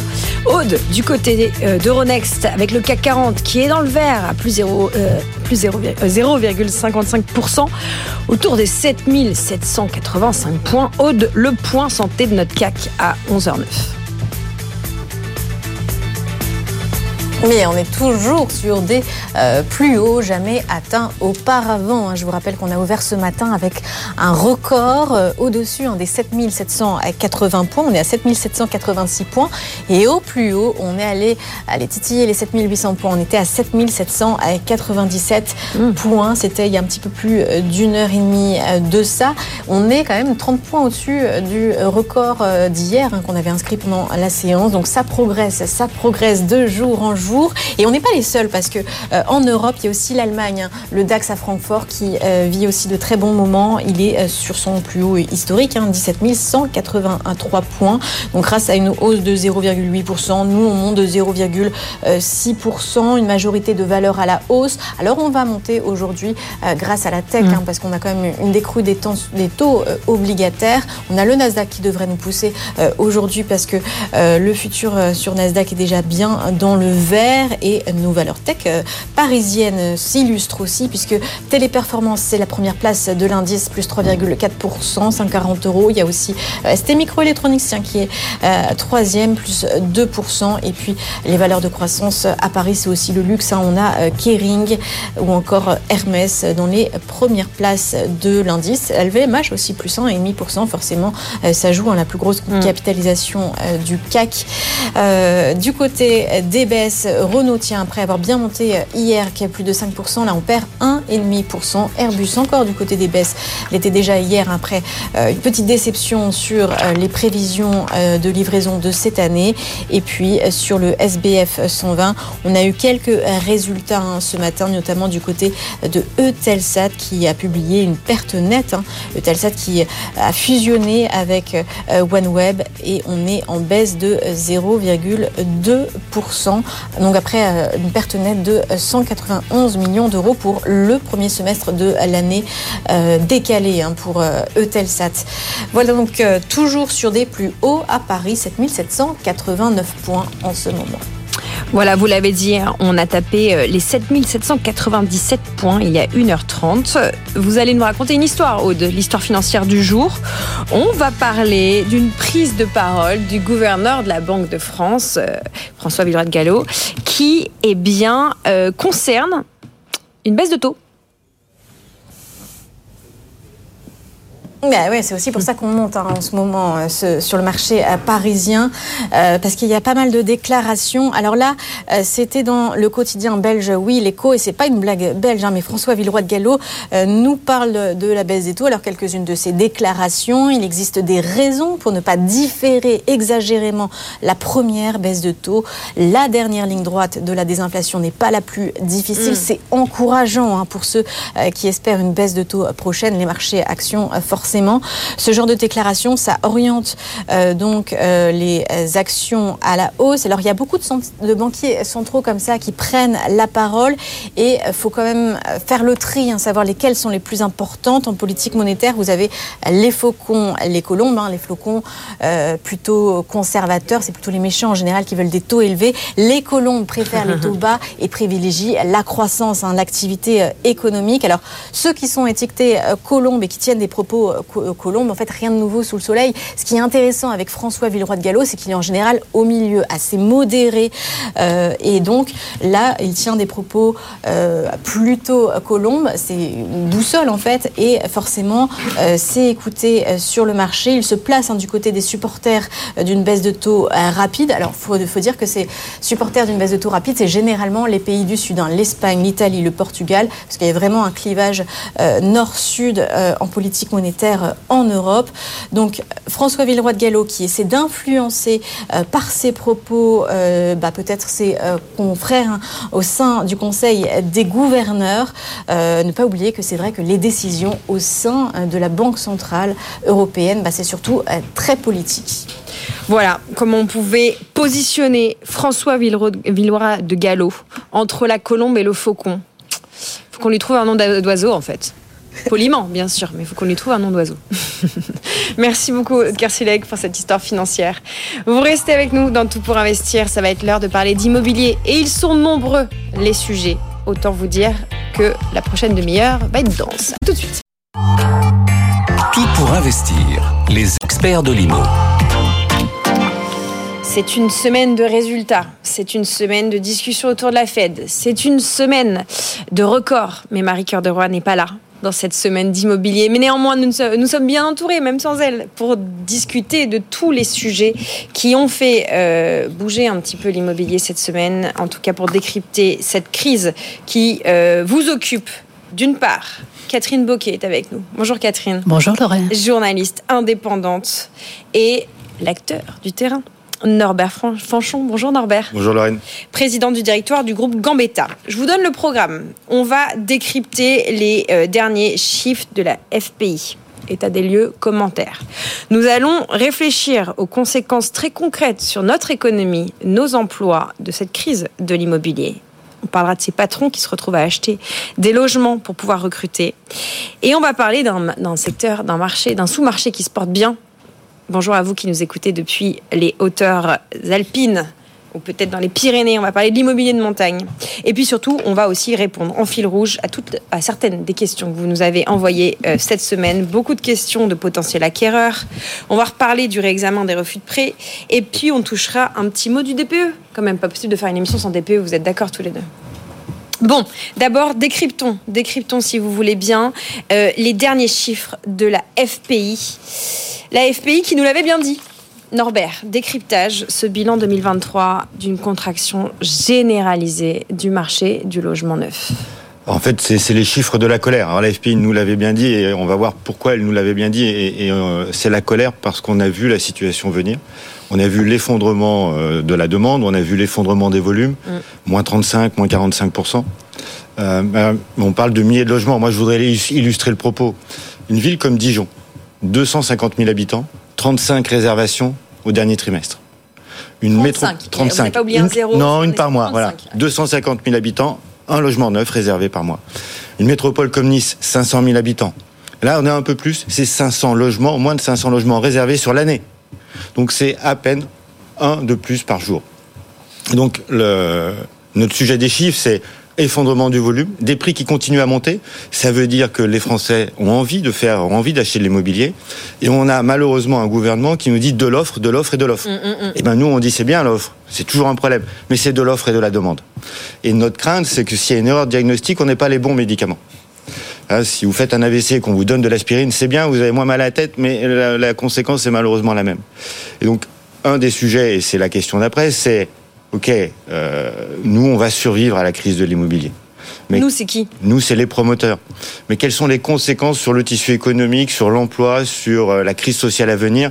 Le ministre Klein parlait d'une bombe euh, sociale. Moi, je pense que c'est une mine à fragmentation et que ça va toucher tous les secteurs. Et donc, voilà. Les chiffres, ils sont pas bons. On les avait vus venir. Maintenant, euh, quelles, sont, euh, quelles sont les conséquences? C'est la suite de votre question, Lorraine.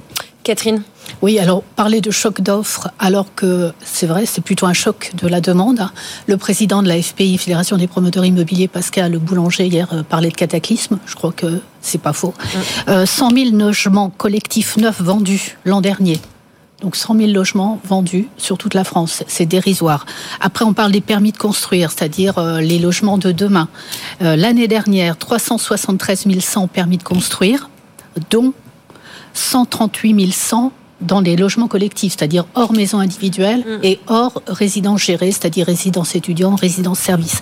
Donc c'est un, chiffre catastrophique. En 2020, il y avait à peu près un niveau comparable. Et puis il faut savoir aussi que même euh, si les projets sont lancés, il y a euh, seulement 135 logements qui ont été 135 000 pardon logements qui ont été commencés l'année dernière, c'est-à-dire 135 000 mises en chantier. C'est dérisoire. quoi par rapport à une année référence?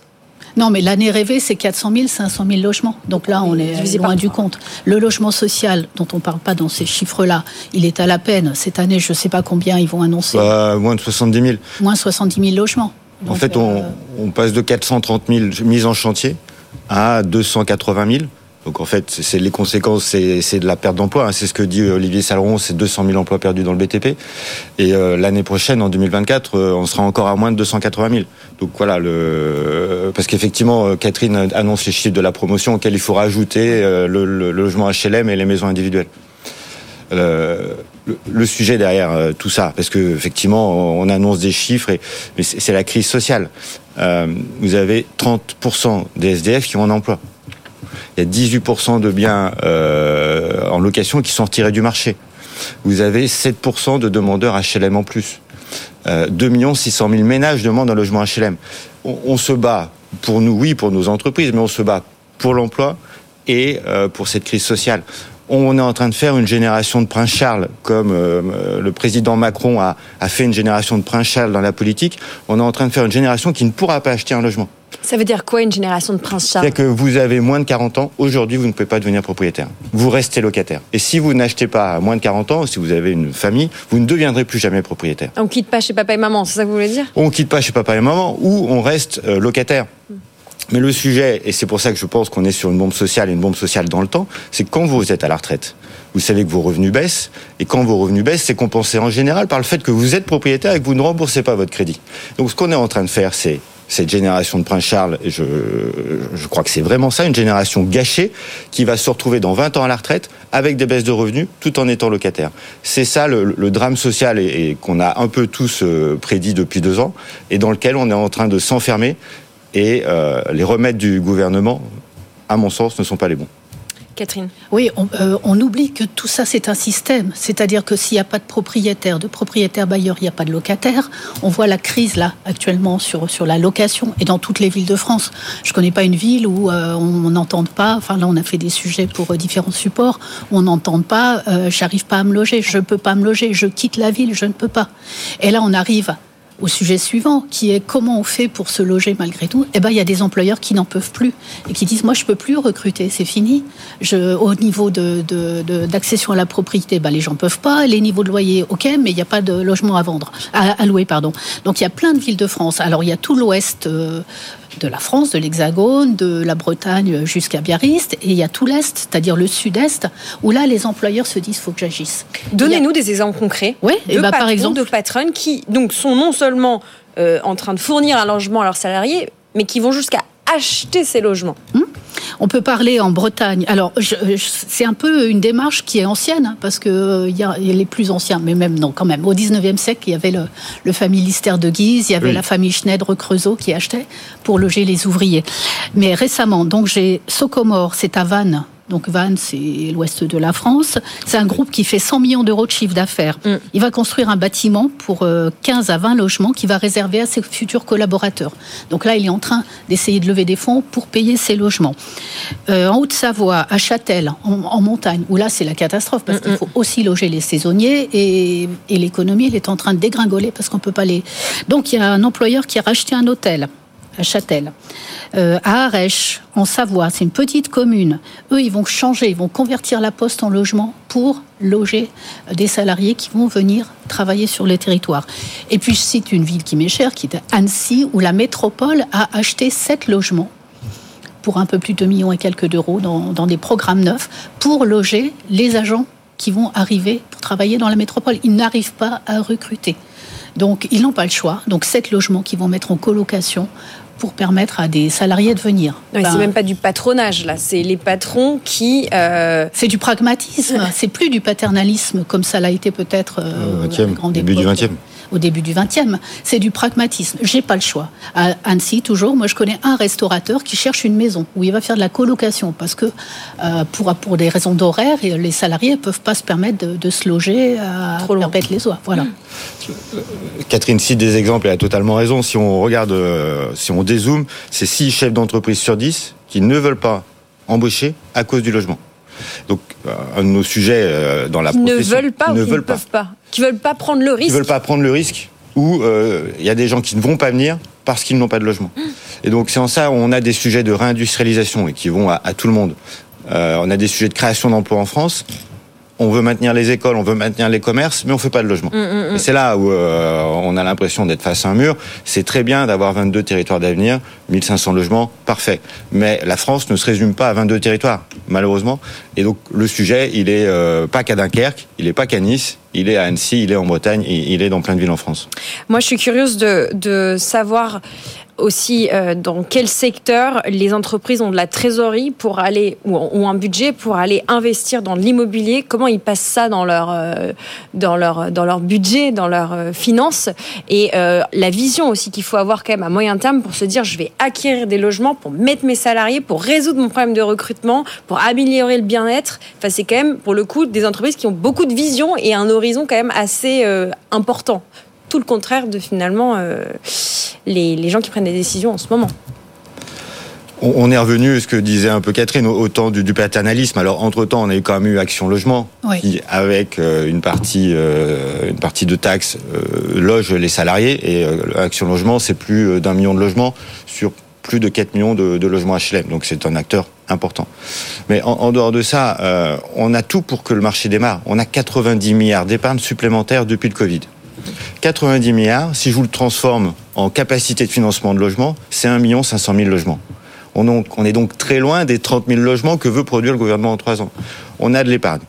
On a des taux qui sont maintenant stables ou qui sont en train de baisser. Et euh, c'est un peu ce que disait votre interlocuteur euh, Mm, préalable. mm, mm. Alors imaginez que le gouverneur de la Banque de France est une colombe, j'ai un peu de mal, mais je, je vais prendre ça pour mes vacances. Euh, on a euh, une inflation qui a gommé une partie de la hausse des prix. Donc on a tout pour que ça redémarre. Si le gouvernement est juste sur l'offre, ça va redémarrer mollement. S'il est sur la demande, si on fait un super PTZ, c'est plus d'un 000 logements. Si on dit, on, on annule un truc qui s'appelle la RLS, qui touche tous les bailleurs sociaux, c'est plus 40 000 logements. Si on permet aux particuliers de faire du logement intermédiaire, c'est plus 50 000 logements. Et si enfin on arrête avec la ZAN, on arrête euh, de, de briser le rêve des Français sur la maison individuelle, c'est plus 80 000 logements. Donc si on joue sur l'offre, on est en gros à plus 10% du marché. Si on joue sur la demande, on peut doubler le marché. C'est-à-dire qu'on peut revenir à un marché, ce qu'on disait tout à l'heure, à 430 000 unités. Donc le gouvernement, il a le carburant. Est-ce qu'il veut vraiment accélérer Euh, c'est, euh, il a la responsabilité politique de le faire. On sent que Norbert veut aller chercher avec les dents tous tous les logements possibles et imaginables euh, sur notre territoire. Le pourcentage de réalisme des chiffres que vous venez nous égrener, plus 20K, plus 40K, plus 50K, presque 200 000 logements là, Ouais. et chercher avec les dents, c'est vraiment avec les dents. Le, le- la probabilité que ça se réalise, qu'on puisse aller chercher ces, en modifiant tout ce que vous avez listé, et de combien?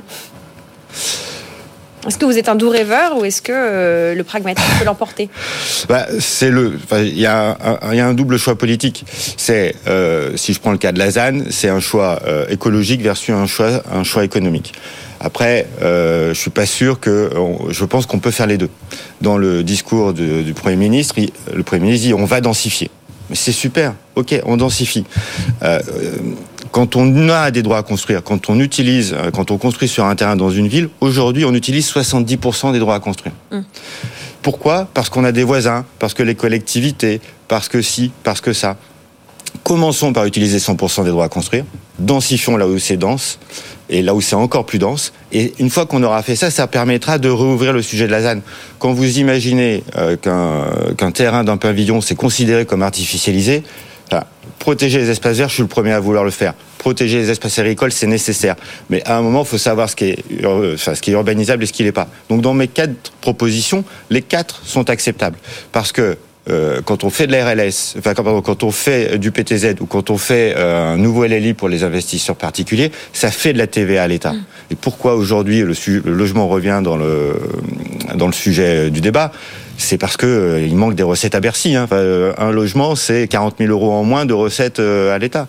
Euh, la RLS pour les bailleurs sociaux, si on veut plus de logements sociaux, si on veut loger les plus précaires et ceux qui ont besoin d'un logement, on parlait des, des travailleurs, il faut que les bailleurs sociaux aient des moyens. Donc, mes quatre dispositions, est-ce qu'elles sont réalisables avec ce gouvernement? J'espère, avec le discours du Premier ministre, j'espère. Euh, mais c'est un combat qui n'est pas gagné, Lorraine. Catherine, le mot de la fin avant qu'on parte en pub. Euh, oui. Alors, le, le discours de Gabriel Attal, en effet, sa visite à Villejuif, euh, formidable, avec plein de plein d'idées. Il y avait donc avec lui Christophe Béchu, d'écologie, et le nouveau ministre du Logement, Guillaume Casbarian. Mais il manquait quand même Bruno Le Maire, parce que à chaque fois, ça se joue entre Bercy et le reste du monde. Donc, euh, je, je vois Norbert qui rit, mais euh, il manquait quand même un acteur dans, dans le périmètre, là. La vision globale, on le rappelle, hein, tout, ce, donc, on- tout ce qu'on décrit a un impact concret sur euh, l'emploi, sur l'économie. La vision. On part en pub, on réfléchit à ce qu'on vient de dire et on reprend la discussion dans quelques minutes. Restez avec nous sur BFM Business. Tout pour investir. Les experts de l'IMO. On continue à faire le point sur comment la crise économique, euh, pardon, la crise du logement est en fait une crise économique. Que résoudre les problèmes de l'immobilier, ça permettrait à notre pays euh, globalement d'aller mieux. Pour ce faire, nous débattons, nous discutons avec Catherine Boquet, journaliste indépendante, et Norbert Fanchon, euh, président du directoire du groupe Gambetta, qui heureusement ne sont pas partis pendant la pub pour qu'on puisse continuer à discuter très sérieusement. On va lister un petit peu de, de pédagogie et de perspective les annonces de Gabriel Attal qui concernent ce secteur dont nous parlons. Mais oui, parce que arracher des logements avec les dents, quand même, ça, ça mérite une petite explication. Donc, c'est 33 300 logements dans 22 villes de France qu'il souhaite produire dans les trois ans qui viennent. Donc, euh, si on fait la division, c'est pas non plus euh, la fin. Enfin, c'est voilà. Euh, alors, comment il veut y parvenir? D'abord, une mesure de surélévation des bâtiments. C'est vrai qu'il y a un certain nombre de, de ce qu'on appelle des dents creuses, c'est-à-dire des trous entre des immeubles. On pourrait surélever. Des dents creuses. Creuses. Des dents creuses. Ouais. Des trous entre les sur les dents, du coup là. Voilà. Et moi, je- j'ai regardé une étude de l'APUR, qui da- A- APUR, c'est l'agence parisienne d'urbanisme, qui date un peu, mais quand même, à- juste à Paris, il y aurait 11 000 immeubles qu'on pourrait potentiellement surélever. Et ça fait un potentiel de 40 000 appartements de 50 à 70 mètres carrés. Donc ça, c'est jouable techniquement et dans, dans l'absolu. Donc la surélévation comme euh, l'un des sujets, et c'est valable partout en France. Ensuite, euh, Norbert en a parlé sur la maison individuelle. Le fait de prendre un bout du terrain de la maison individuelle, de, appartenant à la maison individuelle pour construire du logement supplémentaire. Il pourrait y avoir des aménités, des aménagements fiscaux pour faciliter ça et encourager euh, les propriétaires à céder un bout du terrain transformer les bureaux en logements. Donc ça, c'est euh, l'Arlésienne, enfin, c'est- c'est le truc qui revient. et Les tout 30 ça. ans. À chaque Et- crise immobilière, on nous ressort ça. Pardon À chaque crise immobilière, on nous ressort, on transforme les bureaux en logements. Oui, c'est comme le choc d'offres. hein. Voilà, je ne me souviens plus de quand ça date, mais à chaque fois, je l'entends. 91, on transformait les bureaux en logements quand c'était la pleine crise immobilière. Depuis, Voilà. on a oublié. Donc l'idée, c'est de simplifier les procédures pour permettre aux propriétaires, euh, investisseurs d'immobilier tertiaire, de gagner quand même quelque chose à la transformation Mm. de bureaux en logement. Alors là aussi, on pourrait dire un certain nombre de émettre quelques critiques que Norbert ne va pas manquer de faire euh, sur la facili- facilité à transformer, parce que autant c'est facile de transformer un immeuble, enfin facile, en résidence-service, résidence gérée, parce que des cellules, des, des lots, euh, peut-être c'est facile, autant les transformer en logement C'est un autre plastique, chantier. c'est un autre chantier et qui est coûteux. Donc voilà, sans Et plein de être- normes. plein de normes, plein de complexes. Oui, mais en fait, vous transformez des bureaux en résidence-service. Vous transformez pas des bureaux en logement normal. Donc en fait, il y a 8 millions On de le mètres fait, carrés. mais ça coûte. euh, C'est le bureau intermédiaire. C'est le bureau intermédiaire. Ah oui. Et euh, excuse-moi, Catherine, je, je- enfin, moi je suis super content qu'on ait un Premier ministre qui parle de logement. Ça fait longtemps et euh, qui euh, nous dit pas euh, il va y avoir un, un bain de sang et ça va être très bien, ce que nous avait dit l'ancien Premier ministre. Euh, pour donner un cas concret, dans la banlieue de Lyon, on construit un immeuble à côté d'un R 6. Le maire nous a dit ça sera un R 4. Parce que Norbert, R+6, c'est vulgarisez un peu pour ceux qui nous écoutent. Un plus 6, pas c'est au- 6 étages. Donc je viens construire un immeuble en dents creuses, en dents creux, à côté d'un R plus 6. Et le maire me dit, non, ça sera pas un R plus 6, ça sera R plus 4. Vous enlevez deux étages parce que je ne veux pas que ça fasse plus de quatre étages. Hein, C'est ça, euh, R plus 4, R plus 6. Donc quand le Premier ministre dit qu'on faut densifier la ville existante, ça serait déjà bien de densifier les constructions qu'on va faire. Ouais. Et euh, un- Plus simple aussi. bah, commençons par ça, quoi. Et euh, une des propositions, c'est que dans ces euh, dans ces logements, dans ces territoires d'avenir, c'est que l'État puisse aider euh, les propriétaires de terrain, enfin en tout cas baisser le prix du foncier, parce que le prix du foncier, c'est en gros 20% du prix du logement à la fin. Quand on discute avec des aménageurs aujourd'hui en Ile-de-France ou à Nice, ils nous disent non, non, mon prix du terrain, il bouge pas. Si l'État veut que les prix de l'immobilier baissent, que l'État commence par baisser le prix des fonciers des aménageurs, des EPF, des OIN. Mais aujourd'hui, euh, ce qu'on disait tout à l'heure, il y a tout pour redémarrer. Il faut que l'État montre l'exemple. On a enfin un Premier ministre qui ne culpabilise pas les propriétaires. Donc, euh, voilà, je ne veux pas critiquer, c'est super. Mais il y a déjà un tas de choses à faire dans le concret, dans le présent, sans imaginer d'autres choses. C'est clair qu'on n'a jamais autant parlé de logement. Il y a aussi le sujet du permis réversible, c'est-à-dire qu'un promoteur, un opérateur dépose un permis de construire pour quelque chose, qui peut être soit du logement, soit du bureau, dont la détermination sera fixée après. Oui, et puis il peut être amené à muter. Donc ça, c'est déjà en vigueur. Ça s'appelle le permis d'innover. Ça existe à Bordeaux-Atlantique, hein, le périmètre de l'o- l'opération internationale. Et ça peut exister ailleurs. Ça peut être aussi une, une opportunité intéressante pour, euh, pour des promoteurs. Et ensuite, il y a un autre sujet, euh, ça fait un moment qu'on en parle aussi, c'est construire hors site. Le principe, c'est comme un jeu de Lego ou de Duplo, c'est-à-dire qu'on construirait les logements euh, je ne sais pas où d'ailleurs, hors Île-de-France, et on les apporterait sur un camion en Île-de-France, ce qui permet zéro nuisance de chantier, zéro souci avec les riverains. Et puis, ce sont des boîtes assez standards qu'on pourrait euh, imbriquer les unes aux autres. C'est aussi une des solutions que souhaite euh, booster le Premier ministre. Il y a un certain nombre de start-up euh, je ne vais pas les citer parce que je vais en oublier et du coup ça va pas ça va pas leur plaire, qui se sont lancés sur ce sujet-là et qui produisent en France. C'est ça aussi l'intérêt, c'est que les usines hors site, elles sont en France. donc c'est aussi une solution qui mérite qu'on la regarde. Il y a toute une réflexion autour de à quoi vont ressembler nos villes dans les 10-15 prochaines années, avec la mise en place effectivement de cette transition écologique, euh, de, ces, de tout ce qu'il va falloir transformer et construire différemment. Je, vous renvoie à un très bon article dans Bloomberg euh, qui salue tout ce que la France fait en termes d'incentives, de motivation pour les particuliers et les professionnels. Euh, voilà, c'est pas souvent qu'on est content ou qu'on salue euh, ce qu'on fait, mais voilà, les, les anglo-saxons via les médias, via Bloomberg le saluent. Et il explique notamment des projets compliqués parce que l'osmanien, c'est ce qui de pire à rénover entre la pierre, les French windows, les, fenêtres à la française, et euh, les murs en pierre et les toits en zinc. Euh, voilà, bon, petite parenthèse fermée. Euh, on va changer de sujet si vous voulez bien, ou plutôt on va utiliser ma réflexion Bloomberg comme transition. On a beaucoup parlé du DPE en début de semaine. on a plusieurs auditeurs qui ont réagi sur ce nouveau DPE qui pourrait pousser à l'action ou à l'attentisme, euh, les vendeurs. Euh, quel est votre point de vue sur ce nouveau DPE, si je puis vous poser la question, Catherine? Je pense qu'il était bienvenu euh, de modifier un peu la donne parce que euh, c'était du grand n'importe quoi. Hein. C'est clair pour euh, pour un même bien de moins de 40. en l'occurrence, là, le sujet concerne les, les, biens de moins de 40 mètres carrés, mm.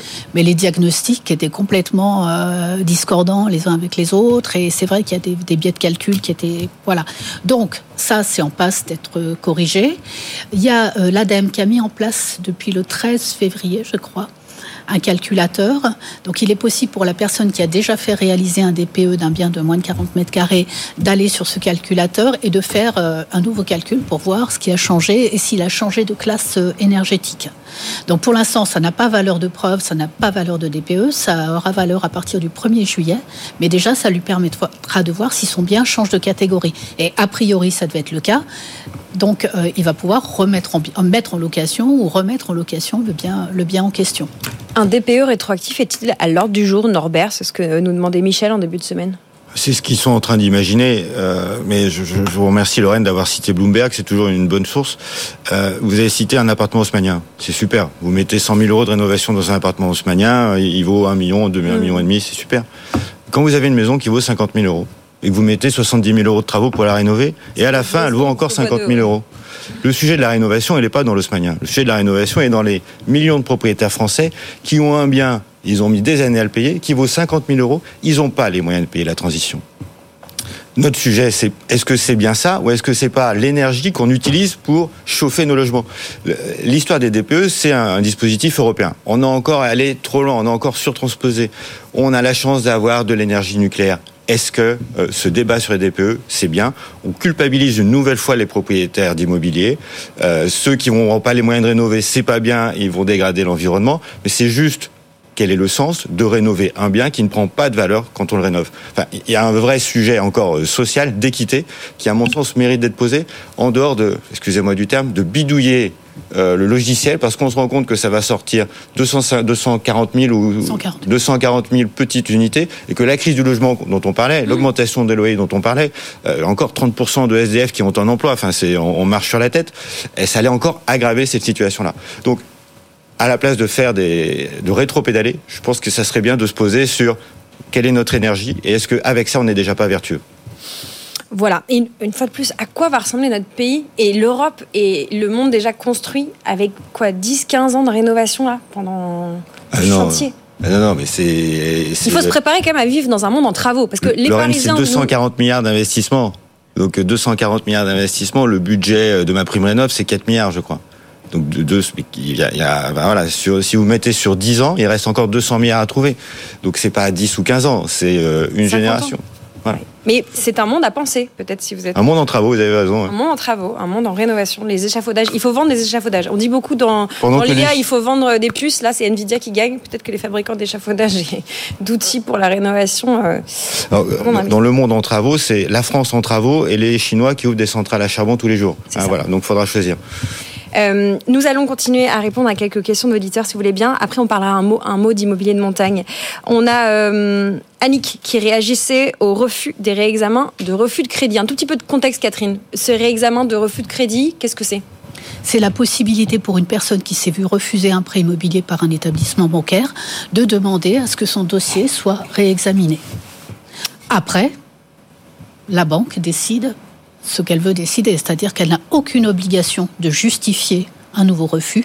Hmm. Voilà, donc on peut redemander, mais euh, si la banque euh, dit toujours non, eh ben la banque Elle dit toujours non. Voilà. Euh, Annick nous rappelait que les banques peuvent tout à fait refuser des clients solvables pour des raisons qui leur sont propres. Par exemple, un client qui joue au poker et qui donc sur sa fiche, euh, pardon, sur son relevé de banque a des revenus qui arrivent, ou aussi si vous avez acheté ou gagné de l'argent grâce aux cryptos. Enfin, c'est quand même des sources de revenus euh, alternatives quand on est. Oui, mais enfin, Oui. ça veut dire que c'est une addiction quand même hein, de jouer au poker en ligne. Donc euh, l'addiction. Bah, Est-ce que si vous jouez aux échecs en ligne, pour ceux qui adorent les échecs et qui nous suivent, c'est pas moins une addiction? Est-ce que c'est des, revenus récurrents Enfin, euh, Voilà. et, et- et quand on joue, à, ou quand on parie sur la bourse sur les crypto-monnaies, parce que c'est la même chose. Est-ce que c'est des revenus récurrents Forcément, la banque vous répondant. Euh, alors, si vous amenez euh, 10% du montant de l'emprunt et 90% c'est des revenus euh, qui se fait en bourse ou sur le tiercé, parce que Mhm. tiercé ou Bitcoin, et pour avoir euh, perdu un peu d'argent dans les Bitcoins, je vois ce que c'est. Euh, c'est pas loin d'être pareil, quoi c'est pas bien. hein. Mais donc, euh, n'oublions pas quand même que l'année dernière, pendant six mois, les taux d'usure étaient inférieurs au taux de marché. C'est-à-dire que quand les banques prêtaient, elles perdaient de l'argent. Donc, on peut reprocher beaucoup de choses aux banques, mais donner de l'argent à quelqu'un quand vous en perdez, je connais pas beaucoup de personnes qui le font. Donc, aujourd'hui, les banques sont revenues sur le marché. Il faut que les Français qui ont été vexés ou qui n'ont pas compris les refus de l'année dernière, ce que je comprends totalement, reviennent voir leurs banquiers. Les entre guillemets, les robinets sont réouverts. Je le redisais, les taux sont en train de baisser.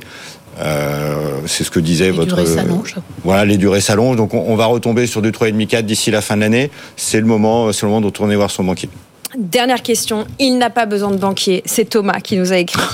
Il a du de la cash. chance. Il n'a aucun emprunt et il est hébergé à titre gratuit. Thomas souhaite faire un investissement immobilier en LMNP et acheter sa résidence principale. Est-ce qu'il y a un ordre à privilégier On se parle, on est vendredi euh, 16 février pour ceux qui nous écoutent en podcast. Qu'est-ce que. il y a plein de réponses. Parce qu'on fait de l'immobilier. Pourquoi on fait de l'immobilier?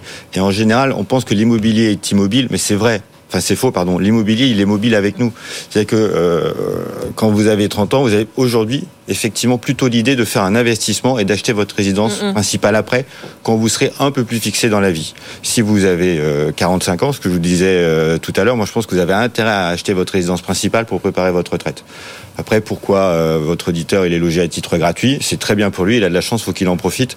Euh, donc, il y a plein de situations possibles. LMP, résidence principale. Euh, ça peut être aussi une résidence secondaire, ça peut être du Airbnb, ça dépend de sa fiscalité, ça dépend ce qu'il a envie de faire dans la vie. Catherine Oui, du Pinel. Vous avez oublié. Il y a encore Pinel Plus, merci Catherine, euh, jusqu'à la fin de l'année. Jusqu'à la fin de l'année.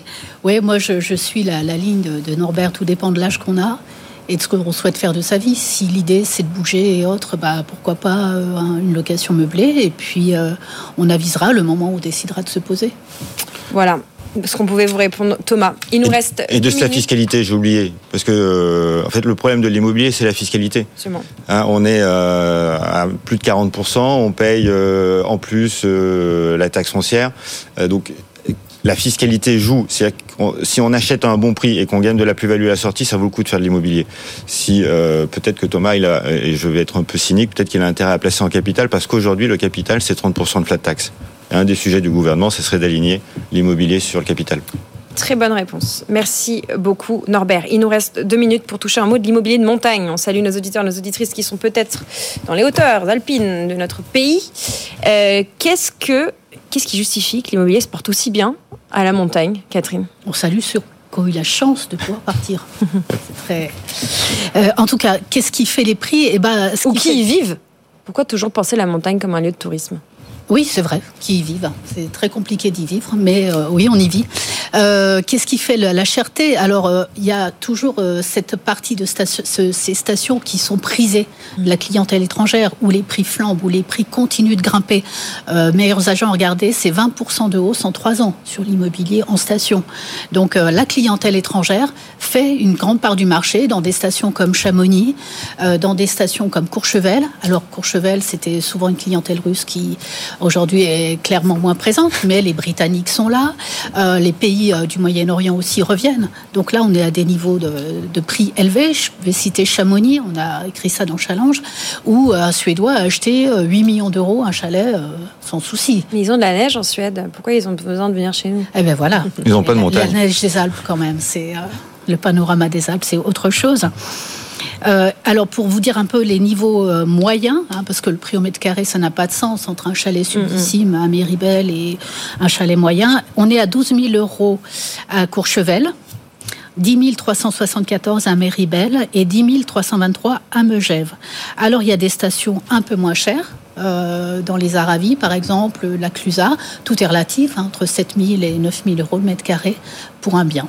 Mais euh, il y a très peu de choses à vendre, et quand il y a des choses intéressantes et bien placées, euh, ça part très très vite. Et puis on va citer à côté de Chamonix une station qui prend, qui est Argentière, où il y a des travaux actuellement sur les pistes du Grand Montais.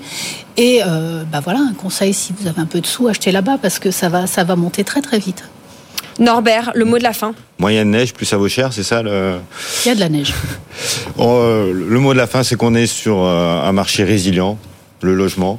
Pas de panique pour, euh, pour les acteurs et euh, pour que les Français se positionnent. On y voit, nous, la crise venir, une crise sociale, une crise économique. C'est euh, dommage de, de passer à travers ça, alors que franchement, tous les ingrédients sont là. Les Français aiment l'immobilier, il y a de l'argent. Euh, au gouvernement, à ce nouveau gouvernement, de prendre les, bonnes décisions.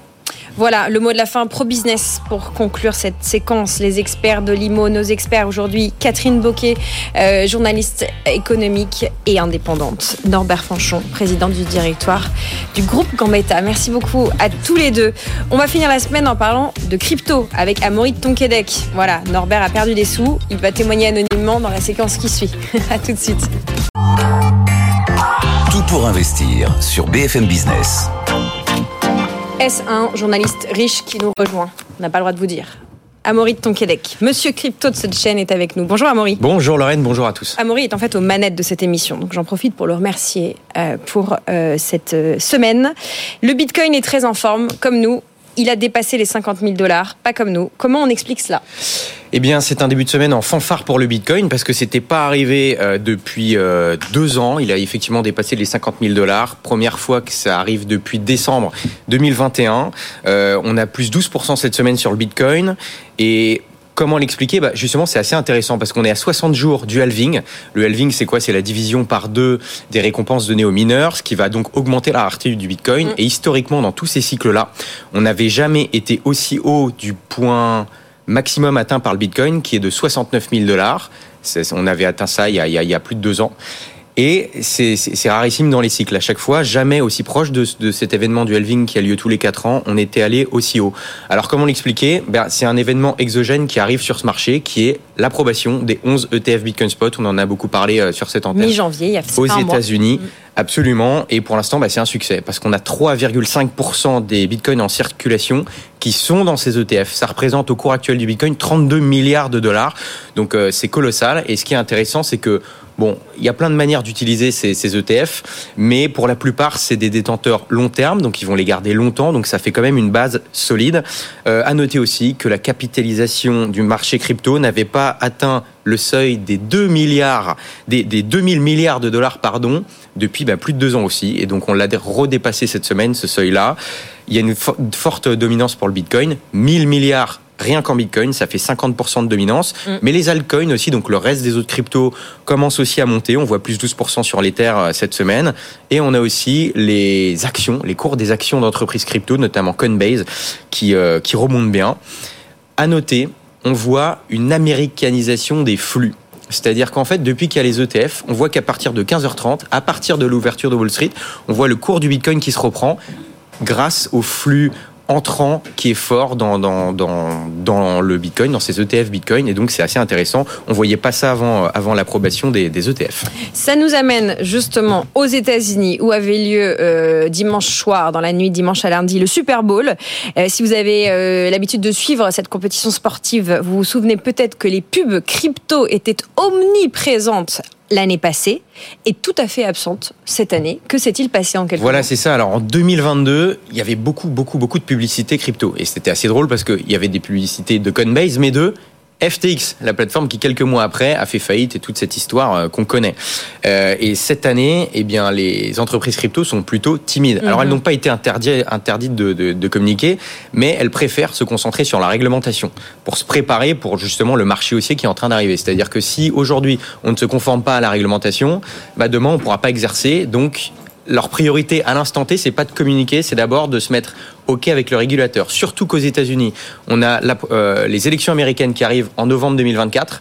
Et ça, euh, voilà, les entreprises sont plutôt o- occupées à faire de la politique et à s'occuper de la réglementation. Nous, je rappelle qu'on a Mika Marketing Crypto Asset qui arrive à la fin de l'année euh, et les entreprises aussi en France communiquent moins en ce moment. Ça va venir, mais d'abord, la priorité est à la réglementation. Oui, surtout que je vous rappelle que 30 secondes de pub au milieu du Super Bowl, c'était 7 millions de dollars pour la moitié d'une minute. Il faut aussi avoir les moyens, effectivement. Un mot pour finir d'un chiffre aussi astronomique 600 000 dollars l'unité, c'est le prix d'un caillou.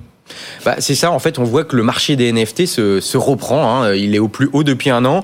Et puis on le voit, c'est assez cocasse avec une collection qui s'appelle les Ether Rocks. Donc ça figure parmi les, les ancêtres des collections de NFT. Donc ça a été créé en, en 2017. En gros, c'est 100 cailloux, mais des petits cailloux gris, hein, qui, sans, sans vraiment intérêt, qui ont été créés en, en 2017. La collection n'a pas bougé depuis sa création. Et là, cette semaine, le prix de base, c'est-à-dire le moins cher des cailloux, c'était quand même 600 000 dollars l'unité. Donc c'est assez dingue. Même le, le créateur anonyme de, de, de la création euh, dit ces cailloux virtuels ne servent à rien au-delà du fait de pouvoir les acheter et les vendre et de vous donner une grande fierté d'être le détenteur d'un de ces 100 cailloux collectionnables. Bon, ce qui est assez drôle, c'est que la célèbre ma- maison de vente aux enchères Sotheby en vend, en tout cas cette semaine, c'est ce qu'ils ont annoncé. On peut acheter un de ces cailloux via Sotheby. Bon, ça va pas aider à renforcer la crédibilité des NFT, je vais dire ça. Mais ça donne une idée un peu de la, de la- de la reprise sur marché où effectivement il y a beaucoup de spéculation, mais le marché se, se reprend pour beaucoup qui pensaient que les NFT étaient morts. Bon, c'est la fin de tout pour investir sur cette note caillou. Merci à toute l'équipe pour la préparation de l'émission, notamment Yann et Sébastien. Et vous, Amaury, il est l'heure de passer le bâton à Sandra Gandouin, qui est Bonjour, arrivée. Bonjour Sandra. Le programme d'avec vous, qui Euh, démarre va dans 5 minutes. Parler de plein de sujets euh, en entreprise, d'inclusion, de comment obtenir une promotion, de comment obtenir une augmentation de salaire. C'est le moment. On va parler de tout ça euh, aujourd'hui et de toutes les questions que vous nous posez. Vous nous écrivez à une adresse unique avec vous à bfmbusiness.fr. On est aussi en live sur nos réseaux euh, sociaux et on a nos quatre experts qui se préparent à répondre à toutes vos questions. Voilà, l'augmentation de salaire, c'est maintenant. Tout pour investir, on se retrouve lundi dès 10h. Nous serons au rendez-vous au programme. On va parler d'or, de platine, de cuivre. On fera le point sur les métaux précieux. Et puis on se demandera si démocratiser l'investissement à l'extrême, l'investissement pour tous, c'est une bonne idée. Si ça ne comporte pas quelques dangers. On parlera de vos NFT à 600 000 euros. euh, vos cailloux en NFT à Maury, lundi. Super. Passez un très bon week-end. Restez branchés sur BFM Business. Je vous rappelle que ce soir, c'est Marc Fiorentino à 20h qui s'occupe de vos finances, qui s'occupe de votre argent, parce que c'est important. Tout pour votre argent à 20h sur notre antenne. Bonne écoute sur BFM Business. Tout pour investir sur BFM Business.